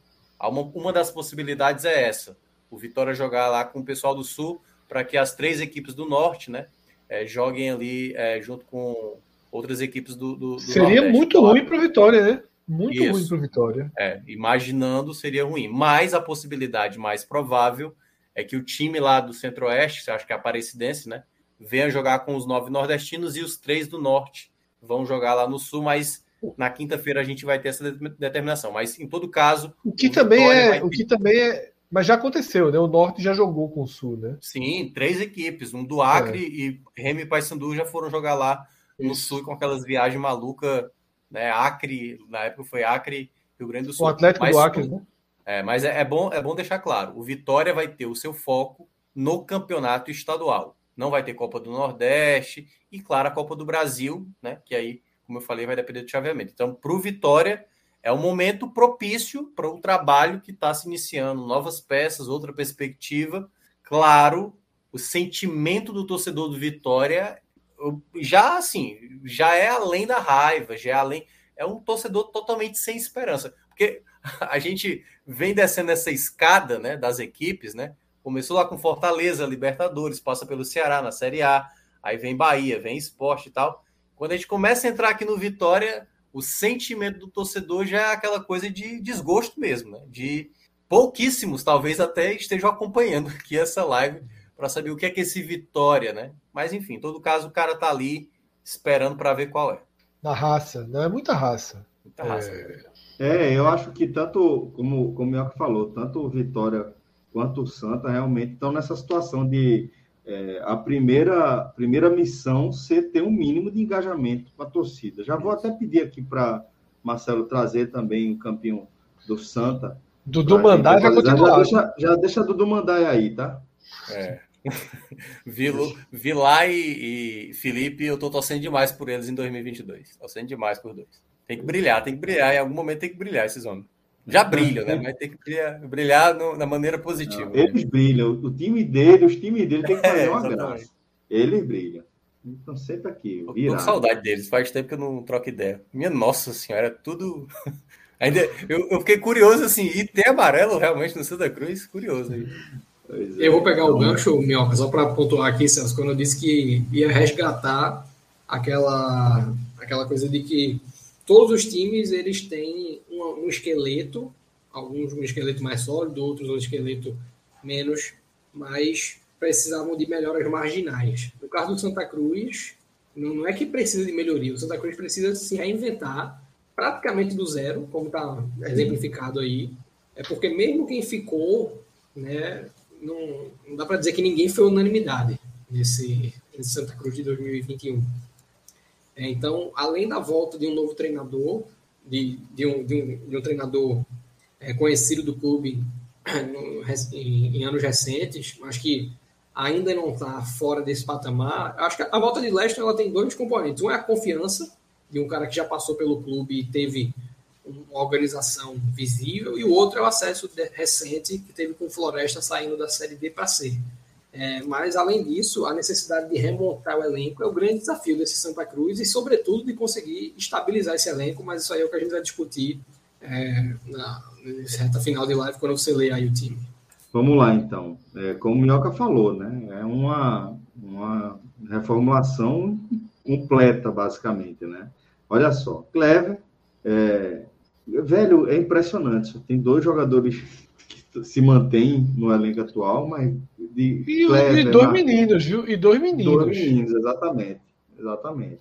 Mas é, mudanças nas laterais com, com Ítalo, é, Lucão na zaga, é, Rodrigo Yuri, Gilberto, Mateuzinho, Walter, chegando numa condição que a gente não tem a menor ideia, Matheus Anderson também no ataque, de nomes mais conhecidos da torcida do Santa Cruz, né, jogadores da, do, do Santa, Júnior Sergipano e Tarcísio. Então, Rodolfo, é, é um Santa Cruz que a gente mal conhece, né? A gente vai conhecer. É a, é a lógica, né? Começar a jogar, a gente vai entender o que é que vem, né? Chegar na D é um eu, eu tô acompanhando o Icasa. O Icasa, meu amigo, parece telecena. A cada hora tá anunciando o nome. É impressionante. E, e o Santa né? Cruz entrou, entrou nessa mesma situação. É jogar uma série D, cara. Tipo assim, se, se não subir, próximo ano também vai estar tudo rosa aí praticamente. Porque não tem muito o que fazer, não, né, né Rodolfo? Verdade, eu acho que é, a grande preocupação para a temporada não é nem o fato de se estar na Série D, é o histórico de, de um ano tenebroso da direção, né, da gestão de Joaquim Bezerra, e o fato de que é, o Santa Cruz precisa, assim, é, a, trazendo à luz o fato de que o acesso na Série D é algo muito difícil, porque existe uma primeira fase razoavelmente fácil, né? assim, dificilmente o Santa Cruz não vai conseguir essa classificação no grupo que tem para jogar, mas são três mata-matas até o, até o acesso. Né? O Santa Cruz precisa passar por três adversários em jogos de ida e volta, e isso dificulta bastante essa condição de, de ascender de divisão. É, e é muito mais fácil você chegar preparado para esses mata-matas ciente de, dos, dos, seus potenciais e de suas vulnerabilidades. É, isso passou longe de acontecer no Santa Cruz no ano passado, porque era muito difícil você entender o que é que estava errado quando tudo parecia errado. É, não dava para você entender né, o que era causa e o que era efeito no time, e muito por isso passou pelo fato de que o Santa Cruz estava toda semana contratando um jogador e todo mês trocando um treinador. E uma coisa puxava a outra. O treinador não conseguia render tendo que mudar o time toda semana e o time não conseguia render tendo é, o treinador saindo todo mês. No final das contas, ninguém entende direito o que aconteceu de errado no Santa Cruz em 2021, sabendo que praticamente tudo foi errado. Mas, como eu falei, você não conseguia distinguir causa e efeito. E isso na Série D vai ser um suicídio. Né? Se o Santa Cruz chegar na Série D é, com assim, é, é, muito natural que você vai chegar na Série D, na primeira rodada da Série D, com algo diferente disso aí. Extremamente natural. Mas se você chega totalmente remodelado, como foi nesse ano na C, na verdade foi nesse ano, no começo da Série C em relação ao começo da temporada, e foi nesse ano na final da Série C em relação ao começo. Se, você, se isso acontece na Série D, você vai desperdiçar, e quem mais precisa de laboratório nesse, em todos os times que a gente viu é o Santa Cruz, você vai desperdiçar a curva de aprendizado é, e ter que passar por ela ao longo da Série D, na primeira fase da Série D, correndo o risco de chegar ao mata-mata sem entender quais são as suas principais vulnerabilidades. E aí eu falo por experiência própria, né, porque é, minha maior luta no América de Natal foi tentar estabilizar esse elenco é, e se chegou na reta final do Série D sem um, um conhecimento profundo disso, né, de quais eram os pontos falhos do time é, foi, foi, justamente para o Floresta de Leston Júnior que o América de Natal, no ano que eu estava, perdeu acesso no último mata-mata. É, perdeu o jogo de ida no, no, Castelão por 2 a 0 e empatou o jogo na Arena das Dunas em 1 a 1 é, E assim, qual, qualquer alusão, para encerrar meu, meu comentário em relação à experiência que o Santa Cruz tenha com a Série D pelos três anos que passou lá entre 2009 e 11, ele é meramente misticismo.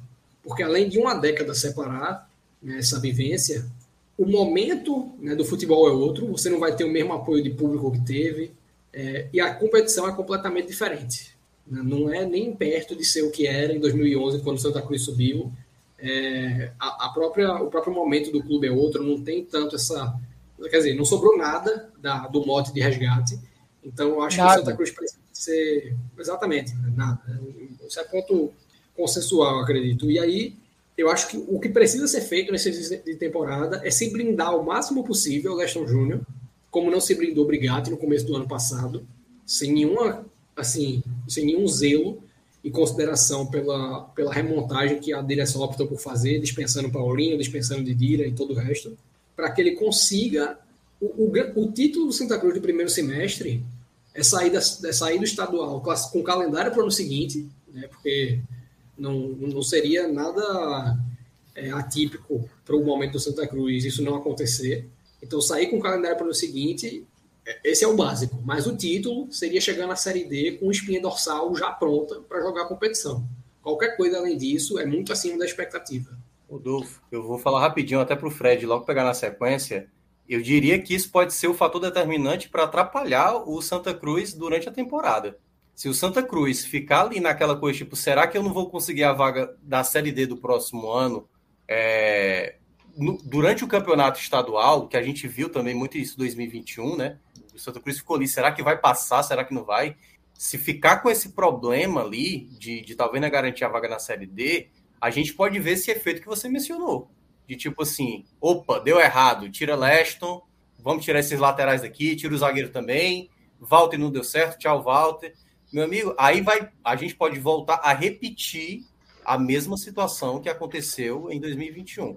Então, é, não é fácil, assim, é, de cara, como você falou, de cara, possivelmente esse time que está montado aí, certamente se tiver quatro ou cinco já vai ser um, um grande sucesso do Santa Cruz, se, se, começar a série D assim.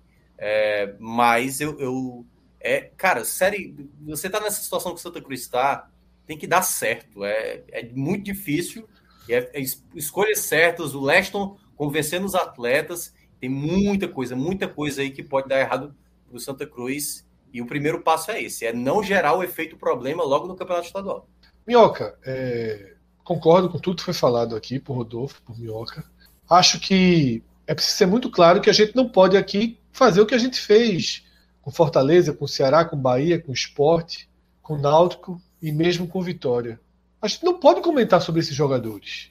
A gente não consegue dizer como é que Gilberto vai encaixar com o Mateuzinho ou Rodrigo Yuri, porque a gente não conhece esses jogadores. Rodolfo viveu mais esse mercado, talvez tenha, tenha conhecimento de alguns, mas não tem peso, não tem como a gente colocar, não tem como a gente projetar esses jogadores vestindo a camisa de um clube muito maior do que, do que esse atleta, muito maior do que a divisão que vai jogar, muito maior do que o salário que vai pagar, muito maior do que a folha que vai ter, muito maior do que o objetivo que vai ter no Pernambucano. Para mim, o Santa chega, e aí Rodolfo trouxe isso e eu concordo plenamente, em um cenário muito pior, mas muito pior do que a primeira queda para a Série D. Porque ali existia uma alma, uma essência de resgatar o clube. E aquilo moveu torcida, e aquilo gerou uma chama, e não deu certo. E não deu certo no, no, no primeiro momento. Tá? Mas a chama se manteve, o Santa foi, resgatou aquele, aquela saída da Série D, termina como grande capítulo a série, o acesso, o título da Copa do Nordeste e aí um bom início de Série A. Né? Só o iníciozinho mesmo, rapidamente, a campanha começou a definhar. E esse, e esse cenário é o pior do Santa. É muito pior. Para mim, o Santa chega no fundo do poço. Tá? Para mim, esse é o fundo do poço. Abaixo disso é a, a quase que. É, é quase que. Né? Não, abaixo disso é quase que a inexistência do Santa Cruz enquanto clube tradicional. Tá? Abaixo disso é, é o desaparecimento do Santa Cruz. Não existe encolhimento maior do que esse. Porque o Santa Cruz chega para o ano de Série D como um time de Série D. A gente não identifica no Santa Cruz elementos de um clube maior jogando a Série D. Hoje é um clube de Série D jogando a Série D. A gente comentou sobre o Vitória há pouco e você identifica no Vitória elementos que não são de um clube de Série C. A gente tem naquele Vitória que a gente comentou, a partir do seu próprio treinador, elementos que assim, ó, o Vitória está se armando para sair da Série C. O Vitória tem uma base, tem um perfil que ele quer ser protagonista na Série C. O Santa não. O Santa a gente não sabe no que é que isso aí vai dar. A gente não sabe mesmo. E aí, Rodolfo, eu acho que quando o Santa começa o Campeonato Pernambucano, e aí cada jogo para o Santa tem um valor, tudo que a gente fala sobre galeto, não vale nada, apague tudo isso. Para o Santa Cruz é, é Campeonato Pernambucano como nunca foi na vida. Eu ia dizer como era antigamente, mas antigamente esses jogos eram 8x0, 7x0, 15x2. Agora não, agora o Santa vai pegar Retrô, Caruaru City, 7 de setembro, como se fosse esporte tá náutico. Tá aí, tá aí Laércio é, provocando o Santa Cruz, sabe? Como se tivesse certeza do desfecho favorável ao retrô, né? Que para mim, é, para mim, para mim seria mais lógico hoje um jogo retrô e é, Santa, o retrô vencer. Seria mais lógico. E ainda uma situação diferente, por exemplo, até do futebol potiguar, né? Porque o próprio Rodolfo mencionou a questão lá do América.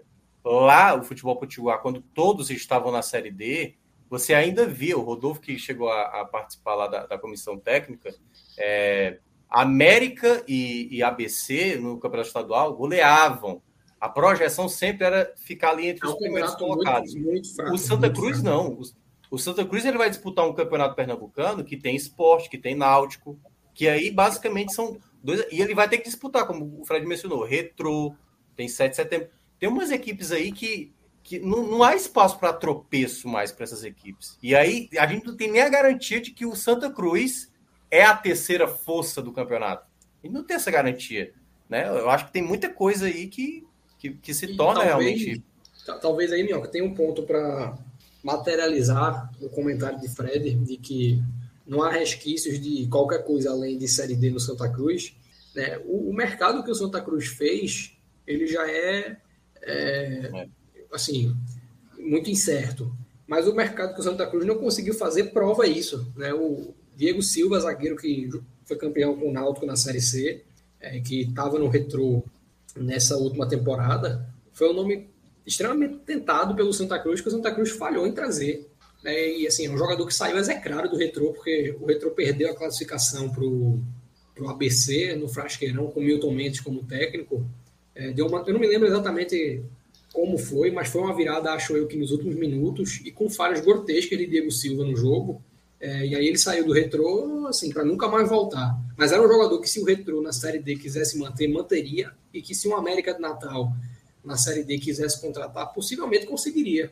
É, mas o Santa Cruz está tão fragilizado a nível de mercado, é, a nível de autoestima. e aí conta, Rodolfo. É. É, não, não, indo. Conta, sabe o que é que conta também, Rodolfo? Que o cara podia dizer, pô, porra, vou pro Santos. Algo parecido com que, o que Leston fez. Leston podia seguir um caminho num clube mais organizado, até com melhor perspectiva, mas ele fez assim: eu vou pro time de camisa.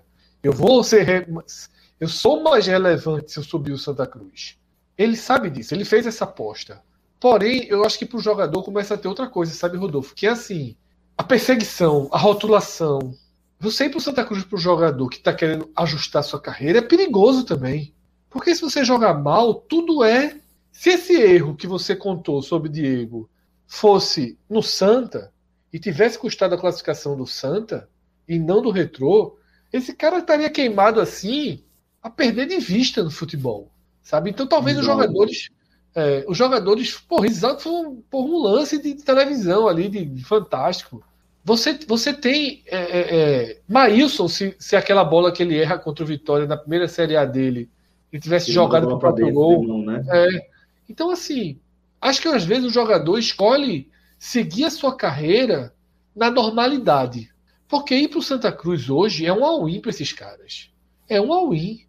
Porque a capacidade de frustração que um jogador desse desconhecido pode gerar no Santa Cruz é muito diferente do que geraria na Jacuipense.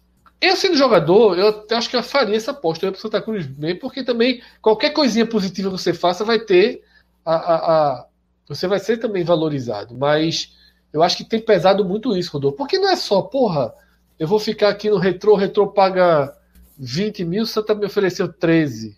Ah, o retrô paga, o Santa talvez não pague. Né? O jogador pensa tudo isso, mas eu acho que é um pouco de querer organização, querer estabilidade, querer tranquilidade, querer um pouco de calma para desenvolver o seu futebol. Né? Clubes, com perfil, né? é, clube com os perfis de Santa Cruz não dão essa calma para o jogador. O jogador vai jogar. Tudo bem que o Sport não está na Série B, mas o cara vai ter que marcar Giancarlo com o futebol que ele não tem para marcar Giancarlo e vai ser cobrado para se fuder. Né? O atacante vai ter que driblar e ganhar a bola sobre Sabino e Thierry sem ter condição para isso, pô. E vai ser cobrado como se fosse obrigação dele, como se ele fosse grafite, Keno, né? E, e, outros nomes aí que o Santa Cruz teve de peso. Muito dura a realidade, muito dura, muito dura mesmo. É, o torcedor de Santa Cruz vai viver um ano, Celso, de futebol raiz, assim, sabe? De ligar o rádio, de ligar a TV, de ir para campo. Porra, torcer para ganhar de 7 de setembro de qualquer jeito, sabe? Não tem essa, ganhou jogando mal, vai no final, não. Ganhou jogando mal, aplaude, três pontos conquistados e vamos embora, porque essa é a realidade. Nosso amigo é, Felipe vai ter. Nosso amigo Felipe vai ser um cara. Vai, já é, né? Mas essas lives de é. Felipe é, mas detalhe, é. Felipe é assim, viu? Felipe não vai para jogo para fazer graça, não. Felipe vai para pontuar. E, vamos ver o que é que vem pela frente. Vamos acompanhar tudo de perto. Galera, quero agradecer demais a todo mundo que participou aqui dessa live com a gente, tá? Mandar um abraço para Fred, Minhoca, Rodolfo, Marcelo, Vitor, Aguiar, que tá, estão nessa, nesse programa aqui comigo. Um abraço especial também para você que fez esse programa aqui com a gente ao vivo, tá? Foi o primeiro de muitos aqui dessa temporada 2022, como vocês sabem, sempre com o nosso compromisso levar a melhor cobertura possível para vocês. Obrigado a todos, um ótimo ano. Forte abraço e até a próxima, galera. Valeu! Tchau, tchau.